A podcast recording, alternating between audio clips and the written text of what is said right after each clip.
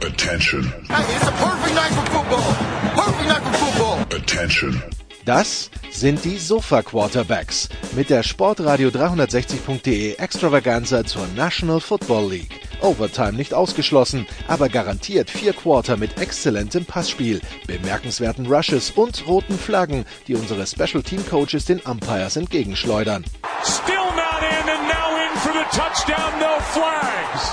Unbelievable. Und hier ist der Mann, der Tim Thibault persönlich die Beichte abnimmt. Nicolas Martin. Let's go. We gotta go to work. Sport 360, die Sofa Quarterbacks NFL und äh, ja, wir haben endlich einen Playoff-Teilnehmer. Das ist schon mal ein guter Anfang. Wir brauchen nur noch 13. Wir wissen, dass äh, sich die Positionen im, ähm, also dass sich die Draft-Positionen verändert haben. Im Augenblick ist äh, wieder ein Team vorne, das schon lange keinen Erstrunden, also einen Top 1 Pick hatte und äh, ja. Wir haben wieder zwei Experten auf den Sofas. Ich hatte zwar bessere Sofa-Quarterbacks bei Bowling Green, aber man muss halt das nehmen, was man kriegt. Zum einen Jan Wegwärts von Triple Option. Hallo Jan. Moin Moin, heute mal besonders schlecht vorbereitet. Seht es mir nach, liebe Hörer und Hörerinnen, aber ich bin trotzdem auf dem Sofa. Und der neue Giants Beatwriter Christian Schimmel von der Draft.de und der, und der Sohn. Hallo Christian. Mir fällt dazu nichts Sinnvolles ein, genauso wie der Giants Offense am letzten Sonntag. Ja, äh, dann äh, versuchen wir mal nicht wie Mike Lennon zu sein und äh, permanent irgendwie den Ball zu verlieren. Ähm, ja, wir haben, A, Jan, wir müssen das Thema natürlich jetzt abschließen. Die, die Kollegen Renner und, und Schimmel haben sich letzte Woche schon ausführlich über Urban Meyer ausgelassen. Dann kam das, was, ähm, äh, dann kam die Geschichte zu viel, wobei inzwischen hat man gehört, die Entscheidung, ihn zu feuern, war wohl schon direkt nach dem letzten Spiel gefallen. Urban Meyer ist nach 13 Spielen nicht mehr Head Coach der ähm, Jacksonville Jaguars und wird schwer vermisst werden. Äh, das eine Zitat, das man dann im Nachhinein gehört hat, ist das, was er eben seinen Coaches an den Kopf geworfen hat, so von wegen mein mein Coaching-Staff bei Bowling Green war besser. Ich weiß nicht, ob der Coaching-Staff damals von Bowling Green sich gefreut hat, sowas zu hören. I had a better coaching-staff at Bowling Green. You guys are fucking terrible. Ja, ähm, es ist wirklich schade, dass diese Geschichte vorbei ist. Nicht. Ja, für mich insbesondere. Ich habe äh, diese ganze Saga ja doch sehr intensiv verfolgt und auch in, für verschiedene, sagen wir mal, Football-Outlets einen, äh, den ein oder anderen Artikel oder Beitrag verfasst, äh, wo ich dann Urban Meyers Geschichte ein bisschen aufgedröselt habe und das, was er für die NFL bieten könnte. Und war die letzten Wochen eigentlich doch, äh, sagen wir mal, dauerhaft gut gelaunt, weil eigentlich ja alle zwei Tage kam wieder was Neues. Also was Neues, vollkommen Absurdes, was man in der Form und auch in der Frequenz nicht gewohnt war. Von daher, ähm, mich hat Urban Meyer sehr gut unterhalten. Äh, allen, allen Beteiligten mag das komplett anders gehen. Das kann ich nachvollziehen. Wenn ich mit dem irgendwas zu tun gehabt hätte, sähe das komplett anders aus. Aber das habe hab ich nicht. Ich saß tausende Kilometer entfernt und habe mich ziemlich amüsiert und ja, jeden zweiten Tag mein Popcorn rausgeholt, ein bisschen gemampft und gedacht, naja, reicht noch, reicht noch. Nächste Woche oder in den nächsten zwei Tagen passiert wieder irgendwas entweder tritt ein Kicker oder seine Coaches müssen bei ihm vorsprechen, was sie denn schon alles geleistet haben und scheißen alle gegen ihn ab, weil er noch viel mehr geleistet hat oder ähnliches. Ja, äh, wirklich ein, ein unrühmliches Ende, was aber zu der ganzen ja, kurzen Geschichte Urban Meyer und Jacksonville passt. Ähm, dürfte einer der schlechtesten Coaching-Hires gewesen sein. Damit meine ich jetzt nicht nur die Bilanz oder am wenigsten eigentlich die Bilanz, sondern alles drumherum vom ersten Moment an äh, wo er den Doyle, den, den äh, Strength and Conditioning Coach von, von Iowa irgendwie äh, gleich verpflichten wollte, der ja äh, wegen Mistreatment of Players und rassistischer Aussagen äh, dort entlassen worden ist oder beziehungsweise man sich dort von ihm getrennt hat äh, und er das auch überhaupt nie einsehen wollte, dass das vielleicht ein Problem sein könnte. Damit ging es im Grunde genommen los und hat sich eigentlich durchgezogen. Und ähm, ja, gibt es eigentlich nicht so viel drüber zu sagen. Das zeigt mal wieder so ein bisschen auch die Diskrepanz und das ist kein gutes äh, Zeugnis, was ich jetzt im College Football ausstelle, aber dass äh, solche Trainer natürlich, wenn sie dann mit, mit erwachsenen Spielern zu, zu tun haben, mit Spielern, die vielleicht nicht 18 oder 20 sind und unbedingt in diese Liga wollen, koste es, was es wolle, dann stoßen die halt schneller mal auf Granit, denn da sind dann irgendwelche gestandenen 30-jährigen äh, erwachsenen Männer, die halt vielleicht sich nicht mehr alles sagen lassen. Und Urban Meyer hat ja wirklich nichts ausgelassen. Also in der ganzen, wir haben ja das auch hier doch relativ eng begleitet, seine ganzen Skandale und Skandelchen, seine Lügen, seine wirklich unterirdisch, sein unterirdischer Umgang mit Menschen. Und natürlich gehört auch noch dazu, das ist einfach, das braucht's einfach. Es geht nicht ohne, dass er danach natürlich auch noch äh, irgendwie ein Interview gibt, wo er dann ja mal wieder die üblichen Verdächtigen als Schuldige offenbart. Die Welt ist zu weich geworden. Hätte ein bisschen Woke Mob, ein bisschen Cancel Culture hätte man noch vielleicht äh, begrifflich haben können, aber es ist alles zu weich geworden. Nur der harte Urban Meyer, der weiß noch, wie es richtig geht und früher hat es doch auch so funktioniert und Schläge haben noch keinem geschadet. Diesen ganzen Kram kennt man von Generation zu Generation, immer wenn eine Generation älter wird, beschwert sie sich über die Umgangsformen, dass die ja gar nicht mehr so hart und männlich und keine Ahnung was sind. Diese Jugend Meyer, von heute. Die Jugend von heute ist ein sehr spannendes Thema. Äh, in der Tat, denn das gibt es wirklich äh, seit einigen Jahrhunderten, dass immer die Generation, äh, die nächste Generation wirklich die erste ist, die dann wirklich, wirklich sich gar nicht mehr an irgendwelche Konventionen hält, die sinnvoll sind, die sich etabliert haben. Und jede Generation ist wiederum extrem davon überzeugt, dass sie die erste ist, bei der das äh, sozusagen die letzte Ware ist und die nächste ist aber wirklich das Problem. Gut, hier kommt eben noch dieser unangenehme politische Touch dazu, äh, den Urban Meyer, mit dem er da so sein, sein Spin noch gemacht hat. Wie gesagt, er hat nichts ausgelassen. Äh, seine NFL-Karriere ist vorbei, da müssen wir nicht drüber reden. Ich hoffe, dass auch seine College-Karriere vorbei ist, dass äh, nicht ein Team desperat genug ist, ihn sich anzulachen. Ich halte das nicht für ausgeschlossen, denn äh, am College ist es nun mal so gewesen, egal wo er war, er hat immer sehr schnellen Erfolg gehabt und schneller Erfolg heilt alle Wunden. Und ich denke, es wäre auch hier so gewesen, wenn er bei einem besseren Team angeheuert hätte, wäre das ein oder andere vielleicht eher unter den Teppich gekehrt worden. Er ist es nicht, er ist beim schlechtesten Team äh, oder vom schlechtesten Team verpflichtet worden, hat das schlechteste Team als schlechtestes Team auch wieder übergeben. Von daher passt alles, nur eben, dass alle, alle Begleitumstände, und das ist, wie gesagt, ich habe eine 2 zu 11 Bilanz, okay, ist natürlich alles andere als gut, nur man hat jetzt bei Jacksonville auch nicht damit gerechnet, dass die gleich um die Playoffs mitspielen, Trevor Lawrence hin oder her. Aber alles drumherum ist eigentlich so desaströs gewesen, dass man sich fragen muss, wie hat der es so lange geschafft? Tja. Das ist mein Ende. Ich hätte, ich hätte nur zwei Anmerkungen. Erstens, ich weiß, welchen, also Meyer wird bald einen neuen Job bekommen, ich weiß auch welchen. Wird der neue Quarterbacks-Coach der Green Bay Packers, Stichwort Cancel Culture. Dieser Hoodie, Alter. Oh. Und zweitens, ich meine, ihr verfolgt die NFL länger als ich und wir wissen, Nicolas Martin hat eine ganz besondere Beziehung zu den Menschen. Größeres Desaster, Urban Meyer oder Bobby Petrino. Das Ding ist, also Bobby Petrino vielleicht anders, weil ich meine, Urban Meyer war im TV, hat einfach einen Preis aufgerufen und Jacksonville hat gesagt, okay, zahlen wir. Ja? Ähm, bei, bei Bobby Petrino darf man nicht vergessen, der unterschreibt einen 10-Jahres-Vertrag bei Louisville im Sommer. Sechs Monate später rufen die Falcons an, ja, alles gleich, komm. Und dann nach 13 Spielen ruft Arkansas an und ähm, und irgendwie schreibt irgendwie so ein Zettel, lässt den im Trainer im, äh, in der Umkleide li liegen und schön mit Öl quasi, ja. Also das, das kann man irgendwie nicht vergleichen. Ähm, aber die Art von Bobby Petrino ist nochmal gegenüber seinen Spielern halt zweimal scheiße gewesen, weil der ist einfach zweimal abgehauen. Ja? Und äh, gerade in Bezug auf Louisville und College Football, das war, das ist, bevor es dieses Transfer Portal gab, ja ein Riesenthema gewesen, dass eigentlich, dass diese Coaches Spieler rekrutieren und dann wechseln und dann können, dann sind die Spieler halt da, die können halt nicht so einfach wechseln wie Coaches im Transfer Portal. Jetzt ist es ein bisschen anders, aber ähm, also ich weiß noch, dass diese Petrino-Geschichte, da diese anderthalb Jahre zweimal abhauen, das war nicht schön. Und wie gesagt, bei Meier, der kam halt vom TV und äh, ja.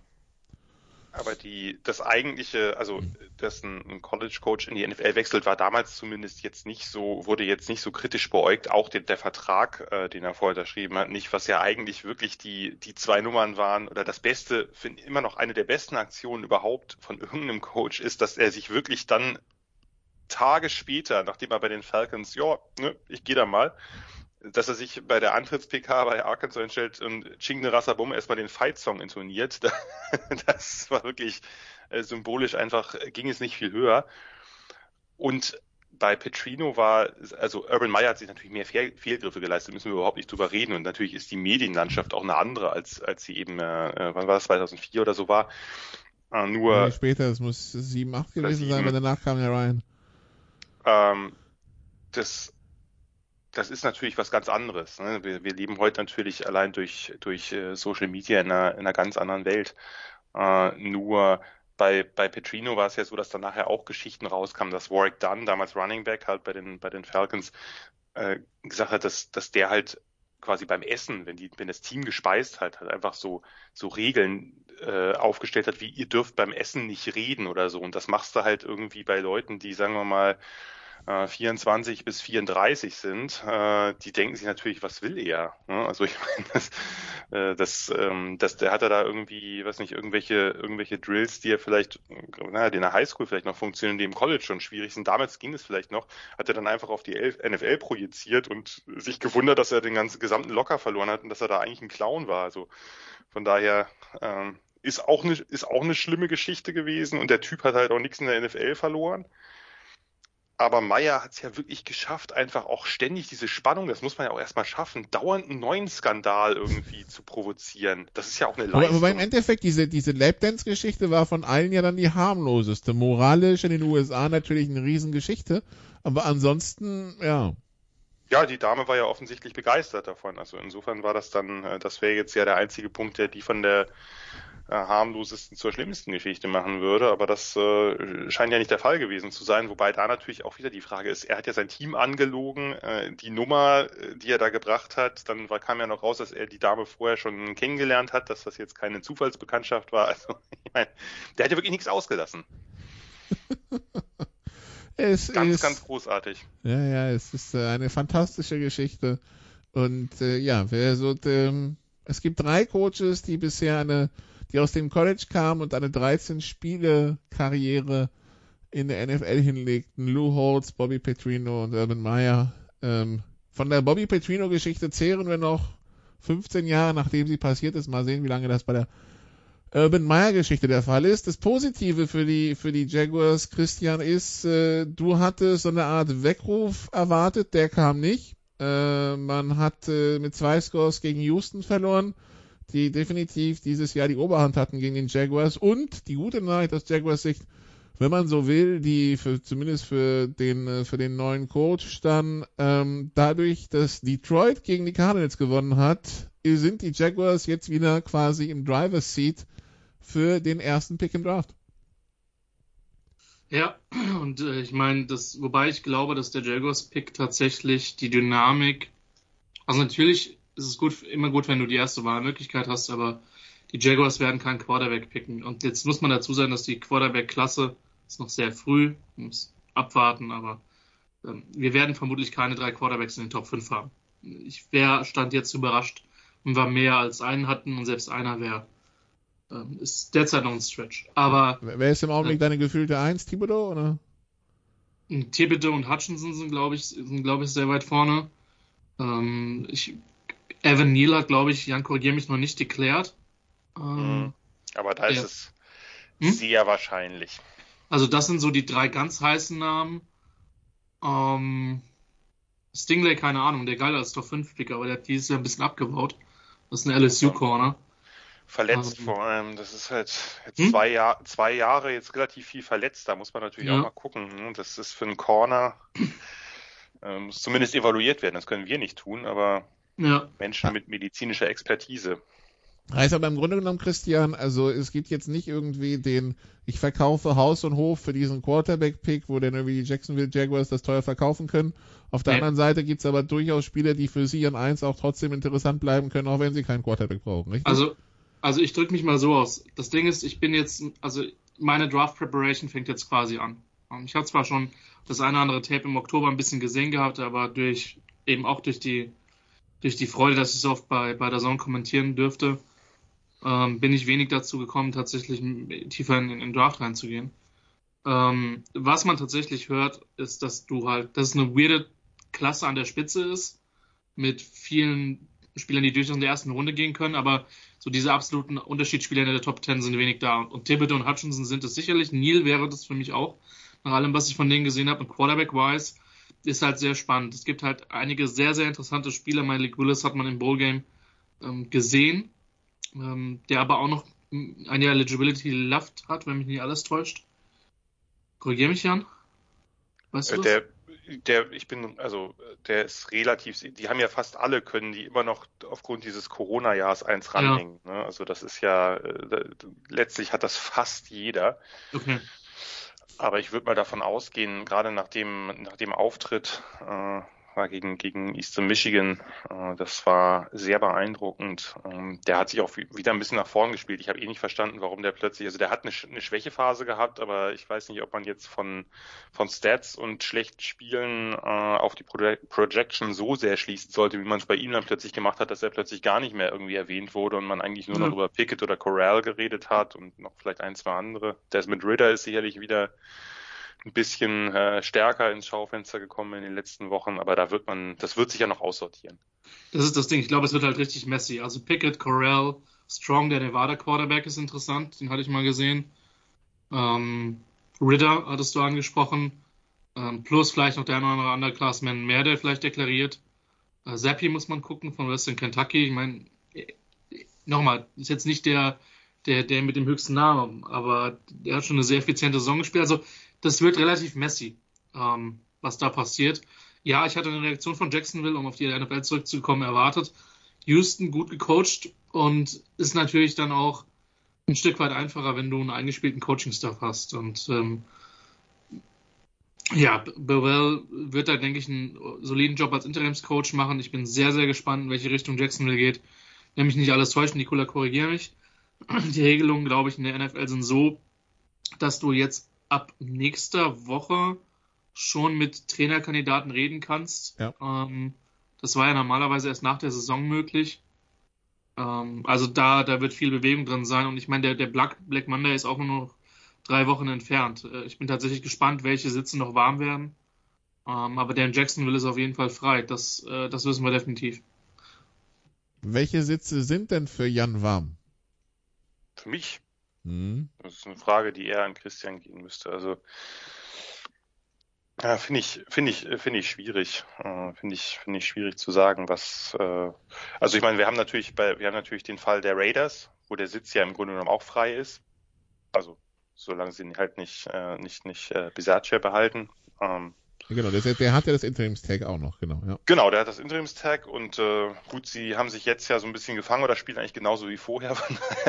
ist die Frage, wo, der Gruden-Faktor da so genau war. Äh, natürlich, Joe Judge ist, äh, ist sicherlich jemand Nagy ähm, bei, bei den Bears. Äh, wären jetzt so Kandidaten bei Matt Rule, muss man gucken. Also ich meine, da wirkt es gerade so konfus, wie es nur geht eigentlich. Also jetzt gar nicht, äh, jetzt gar nicht auf den Rekord bezogen, sondern wirklich äh, darauf, äh, wie, wie sich die Panthers gerade präsentieren, können wir vielleicht gleich nochmal drüber reden. Ähm, da gibt's ja auch den einen oder anderen Job im College, der für ihn vielleicht interessant wäre. Äh, ist natürlich jetzt, äh, jetzt wiederum viel belegt, aber da gab's ja ein paar, die angeklopft haben. Von daher kann es sein, dass er sich zumindest perspektivisch mal umschaut. Ähm, so ein paar haben sich ja, ein paar haben sich ja gerettet. Also wir haben ja vor einigen Wochen äh, mehr schon über, über Brian Flores gesprochen und ich denke, dass äh, das Thema ist erstmal vom Tisch. Äh, dass ja, der, der, der Pool äh, ist wieder abgekühlt, der, der, der Delfinpool da. Ja, ja, da ist, ähm, ne, das, äh, da hieß es ja äh, gerade nach dem London-Spiel, wie er da wirkt, äh, total hilflos wirkte und ratlos und äh, die Entlassung ist nur noch eine Frage von Wochen oder so und jetzt sieht es ja doch ein bisschen anders aus. Von daher. Ich, ich bleibe übrigens dabei, weil ich in dieser PK gesessen habe, dass es ratlos wirkte. Ja? Ja, ja, ähm. ich, ich würde es, würde es gar nicht bestreiten wollen, nur ich glaube nicht, dass, dass Flores gerade auf dem Hot Seat ist. Nee, glaube ich auch nicht mehr. Aber sagen. tatsächlich, der hat, der hat die Hebel gefunden, aber, aber wenn du mit einer Siegesserie von sechs Spielen bei sieben und sieben stehst, weißt du auch, von wo du kommst. Ja? Also. Ja, natürlich, klar. Und ich meine, Nikola, du hast ja äh, sehr gute Erfahrungen mitgesammelt. Wir haben ja gerade im Vorfeld noch drüber gesprochen, dass äh, Teams mit Siegesserien dann oft ihre Coaches behalten und äh, im nächsten Jahr ist es dann vielleicht nicht so viel besser. Hashtag Dan Quinn, aber äh, schauen wir mal. Nein, ich, ich will mich jetzt, ich will jetzt nicht die Miami Dolphins mit den Atlanta Falcons vergleichen. Aber äh, ansonsten muss man gucken. Äh, das sind aber jetzt sicherlich so ein bisschen die, die, die naheliegendsten Kandidaten. Und äh, habt ihr noch irgendwen? Man kann natürlich bei Seattle, kann man natürlich immer überlegen, äh, ist das zu wenig? aber Seattle glaube ich nicht. Ich hätte Fragen bei Minnesota und aber ja. und vielleicht bei Denver. Also, also Denver, Minnesota ist auch der Name, der mir tatsächlich in, in, in den Kopf gekommen ist. Denver, ach, weiß ich nicht. Zu früh für bei, bei, bei Minnesota ist halt die Frage, wenn die sich, die haben sich ja so ein bisschen gefangen und äh, ja, wenn die jetzt in die Playoffs kommen, und da vielleicht äh, sogar eine Runde weiter, dann wird es schwieriger. Man kann natürlich immer einen Coach entlassen. Man kann ihn auch entlassen, wenn man eine Supersaison gespielt hat. Ich meine, Schottenheimer 14 zu 2 bei den Chargers fliegt raus in, in Divisionals und wird gefeuert. Also es geht. Es geht auch, äh, es geht auch, wenn, wenn Coaches erfolgreich sind. Oder Mulaki hatte doch in dem Jahr, wo er entlassen wurde, bei den Titans auch sogar ein Playoff-Spiel gewonnen, oder? War das nicht so? Kann sein, aber äh, naja, wenn, ich, wenn, ich, wenn ich mir, wenn, wenn, wenn ich mir jetzt ohne der Vikings Woche für Woche anschaue, wie sie spielen, also klar, da gab es das Spiel, den, den Sieg gegen die Packers, ja. das war ganz positiv. Haben jetzt mit Rams, at Packers und Bears äh, äh, natürlich jetzt, also zumindest zwei davon sind natürlich auch eher knackig. Aber wenn ich sehe, wie sie, dass sie gegen die Lions verloren haben und was da für Spiele zwischendurch drin waren und du einfach denkst, so Gott, oh Gott, Leute, ähm, weiß ich nicht, ob man dann sich nur vom Record leiten lässt oder dann denkt, naja, also als Bilanz trotzdem ein bisschen ernüchternd. Also nicht nur dieses Jahr, sondern das Jahr davor ja auch noch, ne? Also. Es, es fühlt sich ja, halt ja. ein bisschen underwhel underwhelming an bei den Vikings. Ne? Übrigens, Mike Zimmer ist der größte Bobby Petrino-Fan auf dem Planeten. Ähm, das äh, möchte ich nur noch mal gesagt haben. Wer das nicht weiß, es gibt bei der SB Nation einen äh, ich weiß nicht, ob sie jetzt ein neues Video über Meyer drehen müssen. Äh, Reversed Head Coaching Hire. Äh, NFL Head Coaching Hire. Ja. Äh, das sich dann mal anschauen und dann zum Ende spulen, dann weiß man, was Mike Zimmer von Bobby Petrino hält. Aber keine Ahnung, ich finde, das ist eine gut gebaute Mannschaft. Und Cousins hat Anfang des Jahres äh, auch wen sehr, sehr gut, sehr, sehr gut ausgesehen. Aber alle Spiele waren halt irgendwie eng. Und sie haben halt auch die schlechten Teams nicht weggemacht und haben halt, in, ja, keine Ahnung. Also es gibt, glaube ich, wenige Fanbases, die dieses Jahr so am Zittern waren in One-Score-Games wie die, wie die Vikings-Fans. Ja, das war nicht immer schön. Also ähm, lassen wir uns überraschen. Und das Restprogramm ist halt, wie Jan schon gesagt hat, übel. Also Rams, Packers und dann die Bears zum Abschluss. Aber Rams und Packers ist halt äh, knackig. Wobei so wie die, wie die Spiele gelaufen sind äh, diese Woche, was wissen wir schon, was, äh, was da, was da noch passieren kann. Also, ähm, dann kommen wir vielleicht zum, zum, zum Spielerischen. Also ein paar Teams haben sich wohl aus dem Playoff-Rennen verabschiedet, auch wenn das äh, mathematisch noch nicht der Fall ist. Also mathematisch verabschiedet hat sich jetzt Chicago nach der Niederlage gegen Minnesota. Schon vorher raus waren die Jets, Texans, Jaguars und Lions, was kein wirklich überraschen dürfte, auch verabschiedet. Und dann kommen wir, dann kommen wir zu dem Team wieder, das, äh, zu dem Team, das äh, Christian jetzt die, diese Wochen intensiv begleitet, die Giants. Und da hat man schon das Gefühl, dass das dann auch irgendwie komplett nicht stimmt. Also ähm, der, der, der, der GM ist ja gefühlt schon von allen gefeuert und äh, dann ist die Frage, was passiert mit dem Headcoach, oder? Ich, ich würde tatsächlich ein bisschen widersprechen wollen, Nicola. Ja. Ähm, die, die Defense war massiv am Ballen. Also ich, da sind wirklich ein paar talentierte Jungs drin. Und ähm, die war, die hatten irgendwie die Hälfte der Secondary auf der, auf der Covid-Liste. Und also ich weiß noch nicht, ob das dann die Schwäche von den Cowboys war. Das wird man jetzt diese Woche mit, mit Philadelphia sehen, wobei die vermutlich offensiv auch derzeit nicht der riesige Gradmesser sind. Ähm, aber offensiv aber die, kannst du dir die, die Giants seit Wochen nicht anschauen. Inzwischen haben sie, also sie haben inzwischen hier Dings gefeuert, äh, Garrett, aber trotzdem. Ja gut, der, der, der, der Freddy Kitchens ist schon eine, ganze Zeit quasi befördert worden. Ähm, die beiden Running Backs machen Spaß, Barclay und äh, ähm, ja. Booker. Ach, hä? Booker? Booker. Ja, siehst du, siehst du mal, wie die Verdrängung seit Sonntag gewirkt hat. Ähm, Äh, aber, und die Defense ist halt wirklich, macht, macht einen sehr, sehr guten Job und das Ding ist, wenn die auch nur einen halbwegs funktionalen Quarterback gehabt hätten am Wochenende, dann wäre das Spiel knapp geworden. Es war ja lange irgendwie 15-6 bis ins dritte Viertel rein, ähm, bevor sie dann, entscheidend war dann der, der vierte und eins, den sie dann nicht konvertieren konnten mit dem Quarterback-Sneak. Ähm, aber also das macht, defensiv machen die schon Spaß. Ähm, gegen eine gute Cowboys-Offense. Offensiv, ich würde halt gerne mal Jake Fromm sehen. Tatsächlich für mehr als einen Drive. Ich fand das irgendwie ein bisschen lächerlich, dass der, dass der dann, also ich fand es dann okay, dass er dann gekommen ist, aber es war halt alles viel zu spät und ähm, ich will nicht zu sehr auf Mike Glenn drauffahren. Ich habe kein Problem mit dem, aber er hat wirklich konstant hinter seinen Receiver geworfen. Tiefe Shots, das waren alles so Bälle, die in der Luft gehangen sind und die schon sehr viel geistliche Unterstützung in Form von Gebeten gebraucht haben, die aber nicht immer angenommen worden sind, da die Cowboys Secondary eher exorzistisch unterwegs war. Ähm, aber das war halt nicht funktional und du hast schon ein paar, paar Bright Spots in der Mannschaft drinne. Ähm, offensiv, wie gesagt, keine Ahnung, was sie, was sie sein wollen. Jetzt hat sich Shepard die Achillessehne gerissen, das tut mir leid, der wird lange ausfallen. Jones ist auf IR. Und es ist, wie gesagt, unklar, wer jetzt am Sonntag spielt. Ähm, stand jetzt zur Aufnahme zwischen Glenn und, und Fromm, aber ich würde Fromm halt gerne mal sehen, auch wenn Jan, ich glaube, da waren wir uns beide einig. Das war jetzt nicht der Quarterback mit der größten Upside. Ähm, aber der hat zumindest als, sag ich mal, West Coast Passer schon auch seine Momente für, für Georgia gehabt. Ähm, aber ja, völlig verdient aus dem Playoff-Rennen. Ich würde aber nicht ausschließen, dass die Defensive, und ich meine, dieses Hinspiel gegen die, gegen die, gegen Philadelphia war ja so ein brutaler Low-Scorer, wird mich überhaupt nicht überraschen, wenn es wieder in eine ähnliche Richtung geht.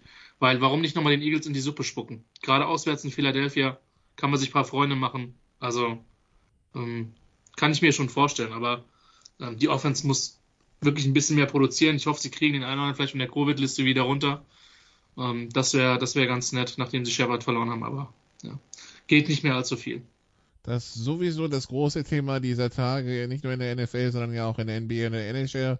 Äh, die die Corona-Fälle, also ähm, Washington, Rams und äh, Cleveland hatten kombiniert 83 letzte Woche äh, weshalb ja die drei Spiele verschoben wurden. Cleveland auf den Montag, die Rams und äh, Washington äh, auf den äh, Dienstag. Und äh, ja, wir, wir müssten eh schauen, wie das jetzt in der NFL weitergeht. Ähm, ansonsten, wir haben einen fantastischen, ein, äh, ähm, eine fantastische Geste der Fanbindung von den Giants erlebt, Jan. Ne? Ähm, die, die Giants, die sich gesagt haben, komm, wir wir, wir machen mal was für die Fanbindung, wir wissen, wir spielen wir da. Wir hauen seit, mal richtig einen raus. Wir hauen mal richtig wir einen raus als Entschädigung raus. für den Rotz, den wir den Leuten seit zehn Jahren bieten, quasi, ja.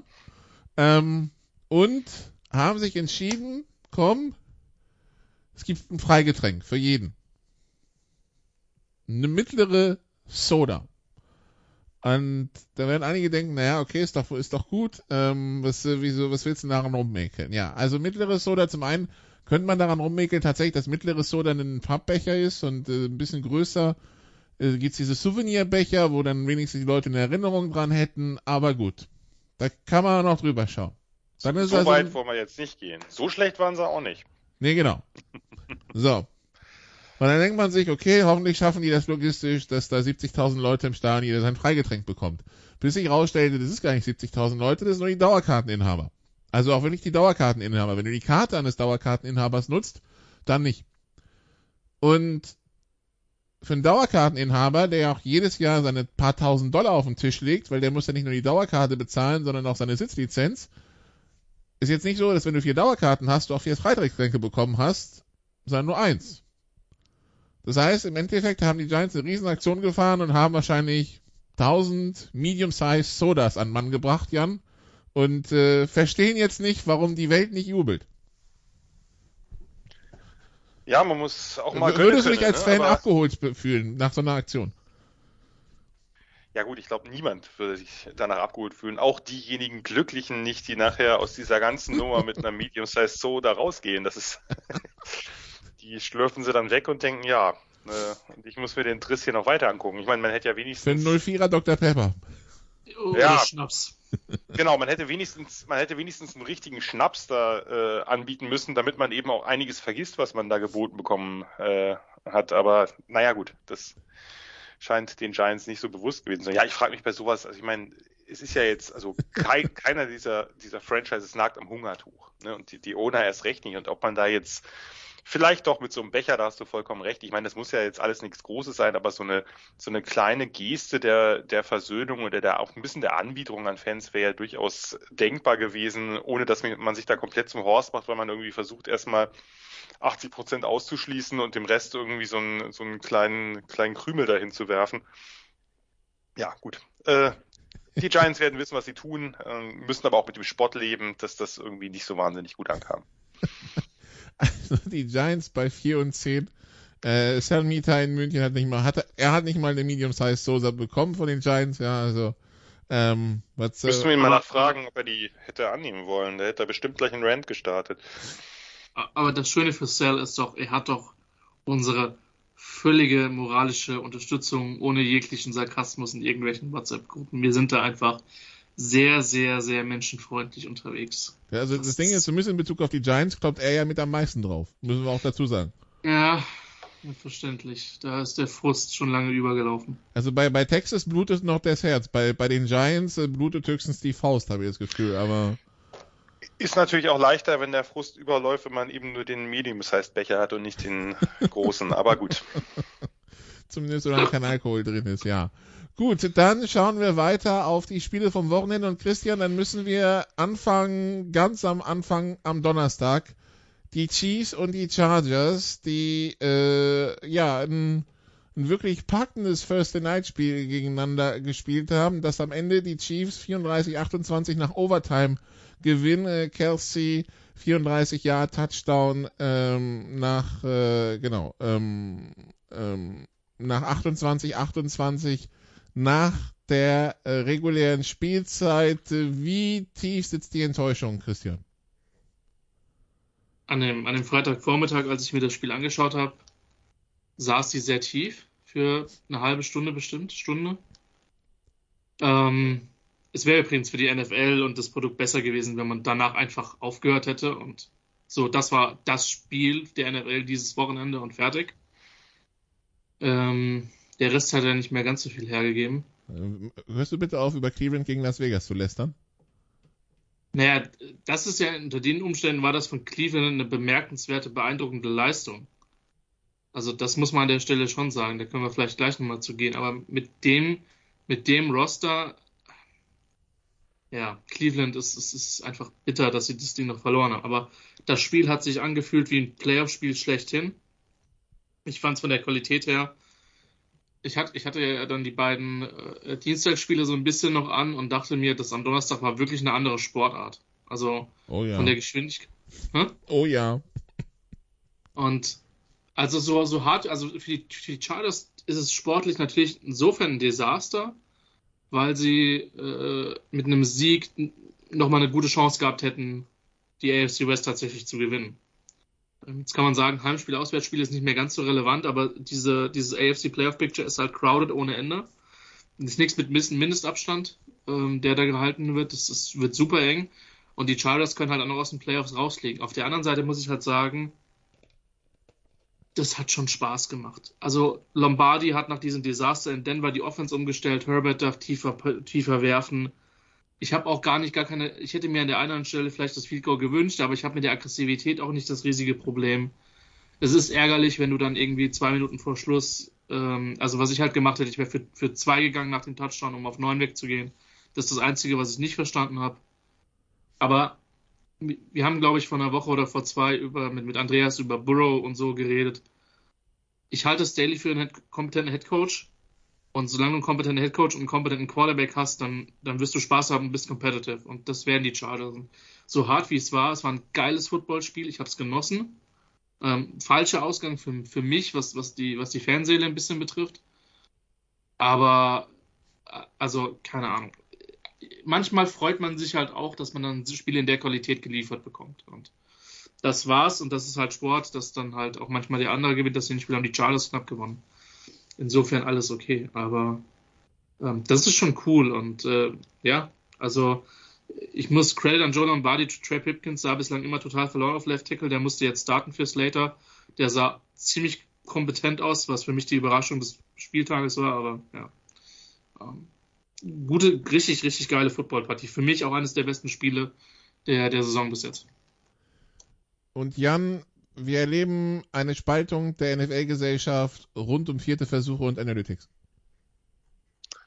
Ja, eine Spaltung, die ich von allen Seiten eigentlich immer fürchterlich dichotom finde. Also die einen freuen sich über jeden vierten Versuch, weil irgendein kontextloser Bot sagt, dass man das spielen soll. Die anderen sagen, nee, früher war das alles besser äh, und freuen sich über jeden, der dann nicht klappt. Äh, mit, mit beiden kann ich nicht so wahnsinnig viel anfangen. Äh, ich kann, kann nachvollziehen, was, was Daly sich hier gedacht hat. Das, äh, das kann ich durchaus, dass man eben, dass man eben den, den Fuß auf dem Gas halten wollte und gedacht hat, gegen, gegen die Chiefs gewinnt man eben nicht mit Field Goals. Hätte man dann im Nachhinein vielleicht getan. Ich finde aber auch da ist immer schwierig zu sagen, naja, wenn man das jetzt gekickt hätte, dann wäre es so und dann hätte man einfach drei Punkte mehr. Denn natürlich verändert sich die Tektonik eines Spiels auch äh, durch Punkte, egal welche. Ne? Also das äh, Teams agieren halt anders, wenn sie zurückliegen mit äh, drei Punkten oder mit zehn Punkten statt sieben oder ähnlichem. Das, von daher finde ich es immer schwierig. Das ist genau wie beim Fußball, wenn man einfach irgendwelche Chancen dann, äh, eine Chance in der 30. Minute, ja, wenn wir die machen, das Spiel ist nachher 1-1 aus und dann gewinnen wir 2-1, nee, weiß man einfach nicht.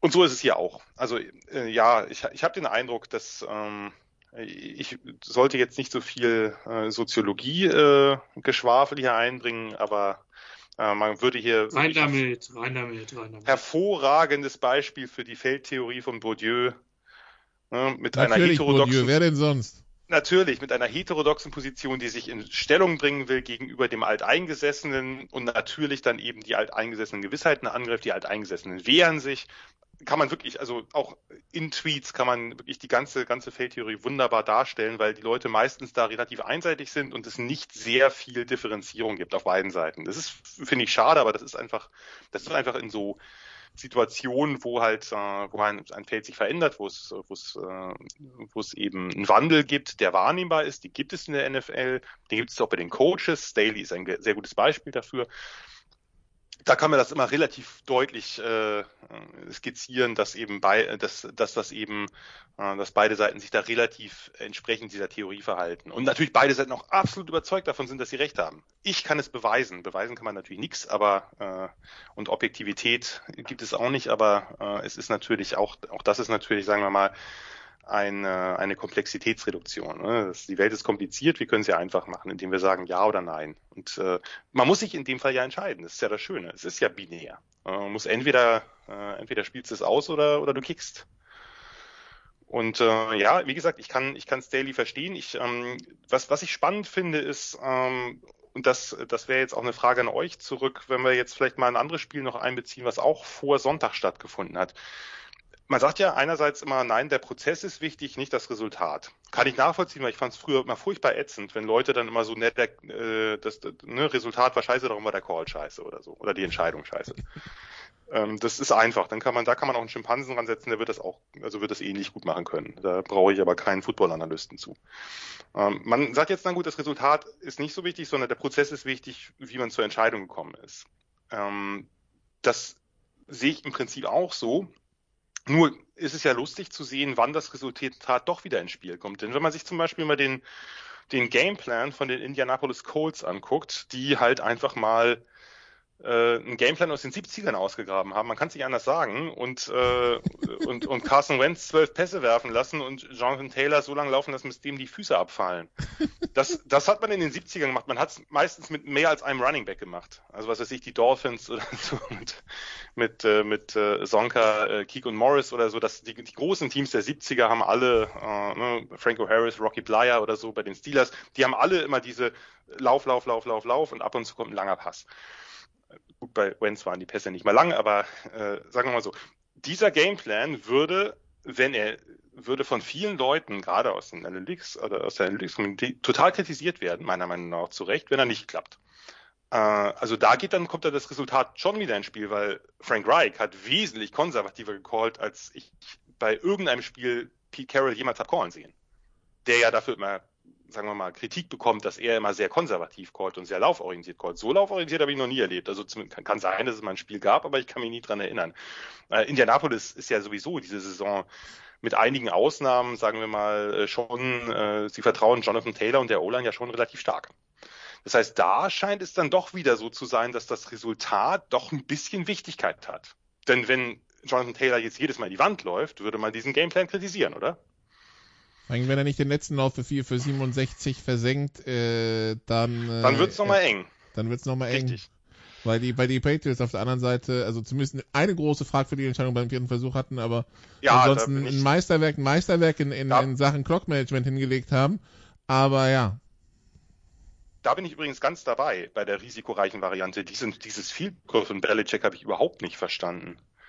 Das, ja, das ist äh, aber, aber das ist warum, warum ich, wir nutzen ja die Analytics nicht, also im Kommentar einfach nicht, weil, also ich habe, ich wüsste A, keinen Zugriff drauf und B, ich habe nicht in den 20 Sekunden, wo das ist, die Zeit irgendwo nachgucken zu gehen, was jetzt die Siegwahrscheinlichkeit ändert, wenn in der Situation oder sonst was. Aber wenn ich 7 zu 20 zurück bin, brauche ich zwei Scores neun Minuten vor Schluss. Wenn ich kicke und das Fico treffe, bin ich bei 10 zu 20, brauche immer noch zwei Ballbesitzer. Also das Ding ist halt, es bringt, es bringt mich halt irgendwie nicht wirklich weiter in der Geschichte, weil ich brauche immer noch zwei Ballbesitzer, um wieder ran, ranzukommen.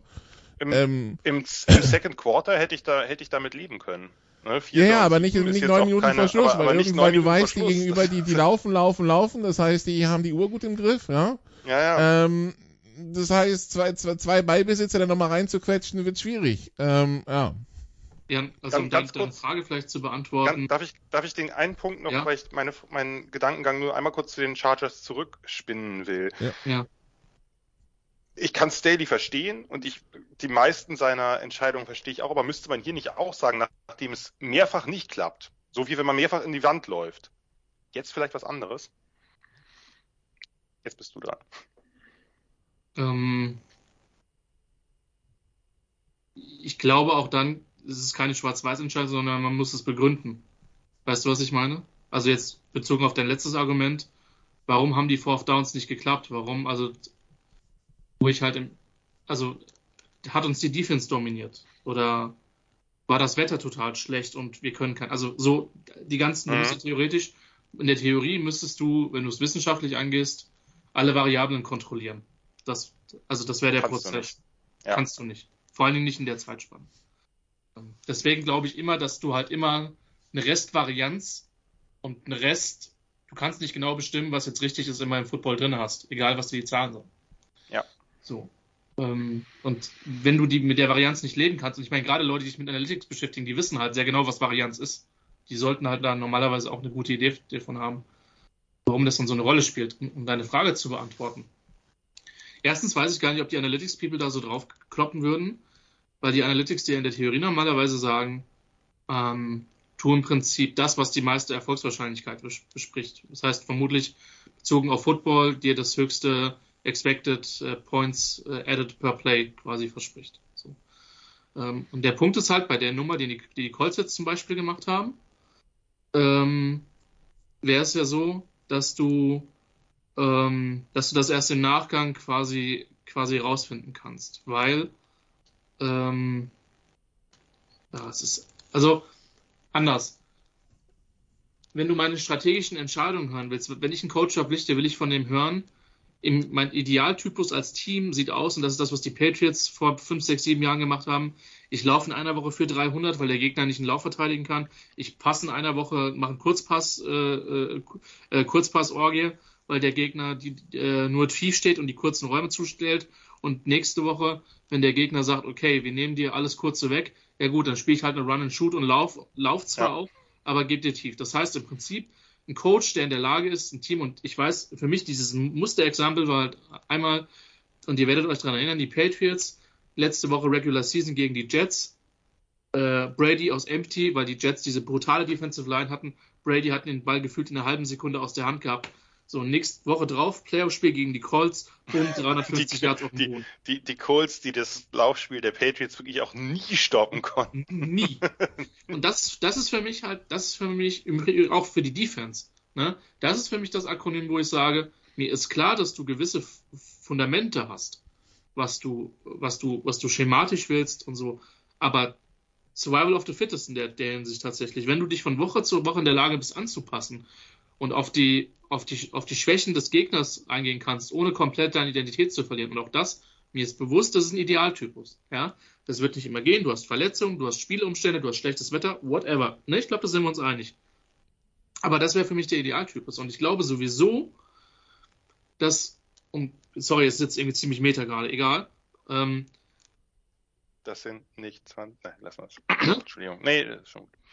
Im, Im Moment ist es ja so, dass, dass diese, dass diese Fangio Two High Safety Defense ähm, sehr populär ist, eben um zum Beispiel diese, diese Offenses von Kansas City zu stoppen. Der einzige, der es nicht macht, ist Gus äh, Bradley, aber das hat bei den Raiders ja von hervorragend funktioniert. Äh, Entschuldigung. Ich Also, bleib das- bei meinem Stiefel, scheißegal. Genau. So. Oh, Genau. Surprise. Genau. Krieg ich richtig aus dem Maul. Ich werde so Richtig. auseinandergenommen. Zweimal. Nee, egal, dieses Christian, Chargers Playoff-Spiel bei den Patriots ist mir da noch sehr egal. Ähm, aber der Punkt, der Punkt bei der Geschichte ist, ich glaube halt auch, wenn, wenn Teams ähm, mehr oder weniger Leute in, weniger Boxen, Leute, weniger Leute in die Box stellen und du nicht diese dominanten Two-Gapper hast, wie Derek Brown oder ähnliche Kaliber, ähm, natürlich wirst du dann Numbers bekommen, um mehr zu laufen. Ist ja voll, vollkommen klar.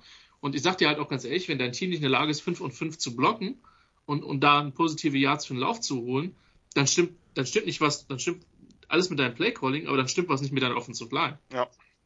Ähm, und das ist ja auch das, und jetzt komme ich zu meinem Punkt zum Ende, was es für mich Football ausmacht. Football ist für mich die permanente Anpassung. Zum Teil Woche für Woche an den jeweiligen Gegner, aber eben auch auf dieser Metaebene, welche Konzepte werden gerade primär gespielt? Was ist gerade en vogue? Ja? Ähm, und das ist halt das Spannende. Und das ist das, was ich an diesem Sport liebe und was ich hoffe, dass diesem Sport nie verloren gehen wird. Weil das ist einer der Gründe, warum ich eben ihn so sehr begleite. Und für mich ist von Woche zu Woche die Fähigkeit, sich anpassen zu können, ähm, die wichtigste Fähigkeit in der Mannschaft, nochmal in Graduierung innerhalb der aktuellen Situation, das Wichtigste.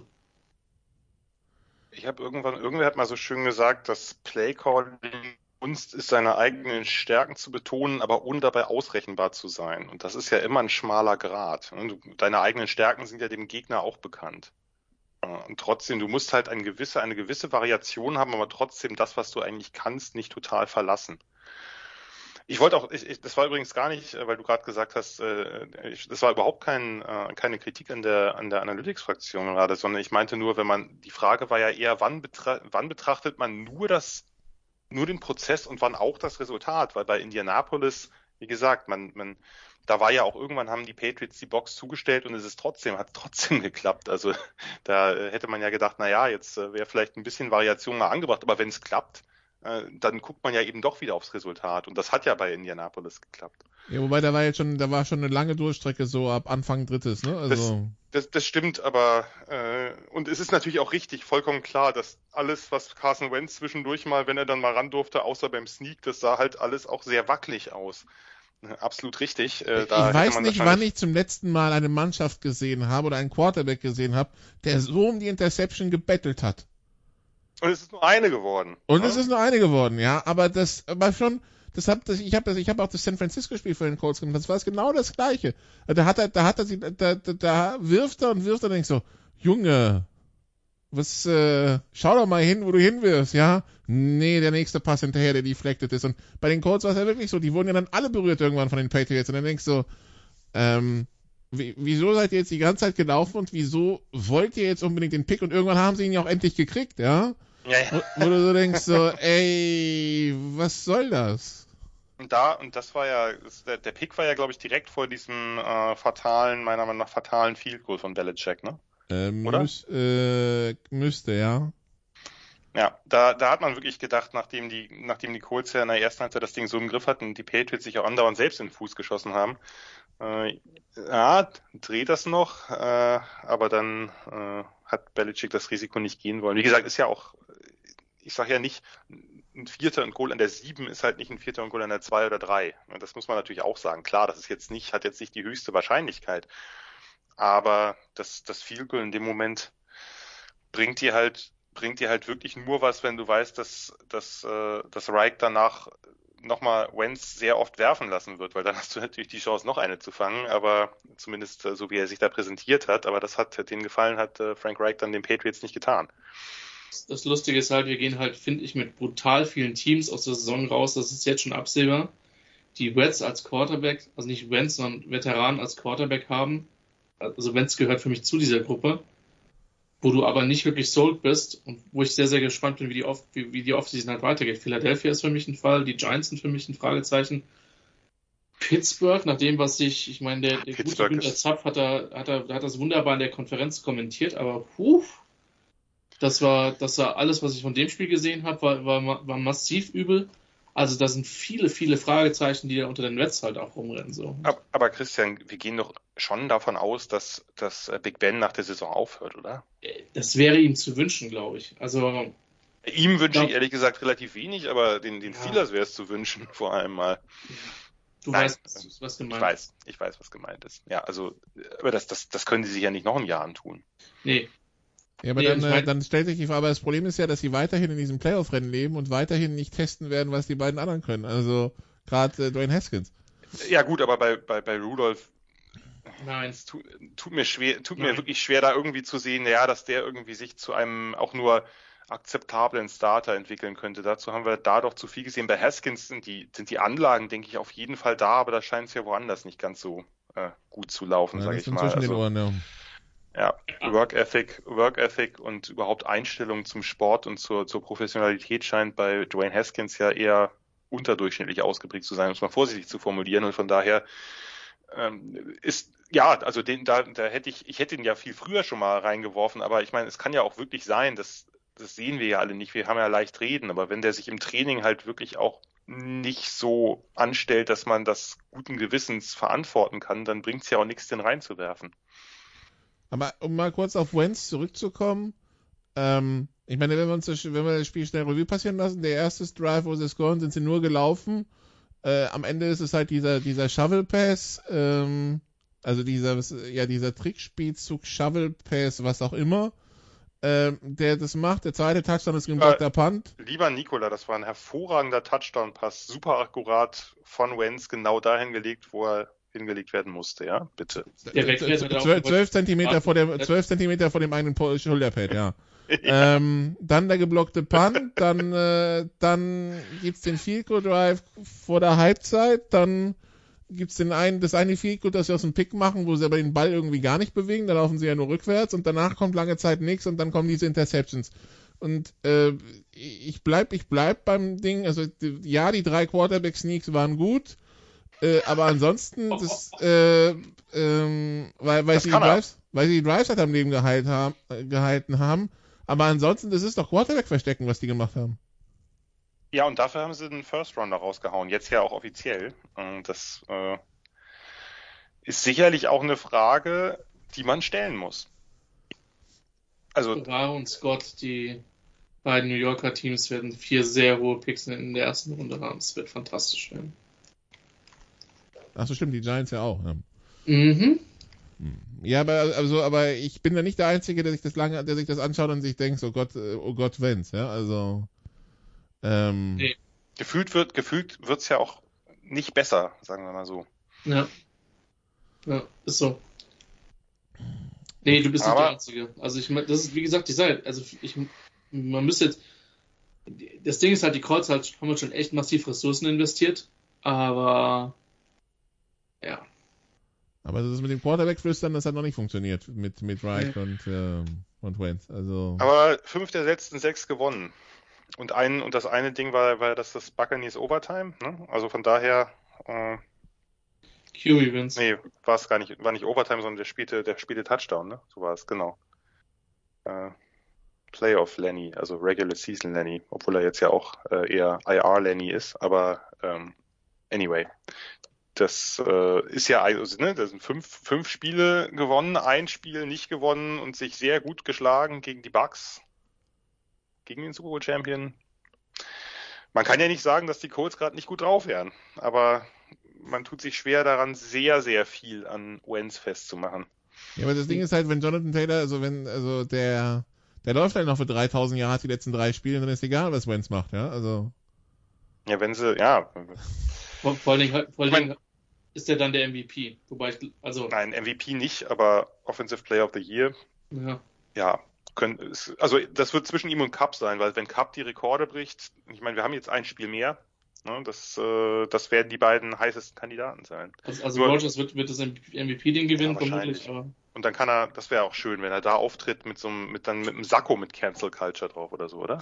Er nicht? Oder einer Fliege vielleicht? wir Also- begleiten das live. Wir begleiten das live. NFL Übrigens, Awards übrigens kommentiert.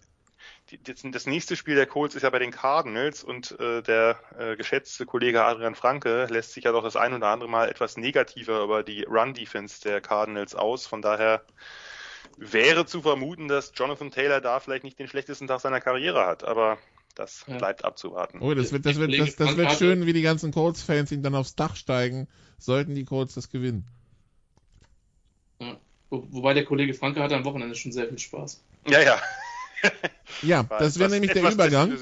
Ja, wunderbarer Übergang, oder? Uh, if you don't come prepared, you don't give respect to who you're playing, you get beat, hats off to them. Zitat Kyler Murray nach der Niederlage der Cardinals gegen die One-Win Lions. Äh, das Ganze äh, mit 18 Punkten, das Ganze ein paar Tage nachdem man schon das Spitzenspiel in der NFC West Monday Night gegen die Rams verloren hat, Jan, müssen wir uns Sorgen um die Cardinals machen. Ja, so ein bisschen schon, denke ich, aber so ganz kann ich nicht fassen, woran das liegt. Also, dass sie, dass sie in einigen Teilen des äh, Gegen Rams zwei dumme Units- Fehler von, von Murray. Ja, dass sie in einigen, einigen Teilen ihres, ihres Kaders Probleme haben, ist eins, aber äh, das Spiel gegen die Lions war ja jetzt schon äh, bedenklich. Also sowohl was, äh, was den Druck anging, der, den, der auf Murray entfacht werden konnte, als auch Murrays, was ja sonst eine seiner großen Stärken ist, dass er das halt wirklich gut umgehen kann. Und das hat nicht geklappt. Die Pässe waren ungenau.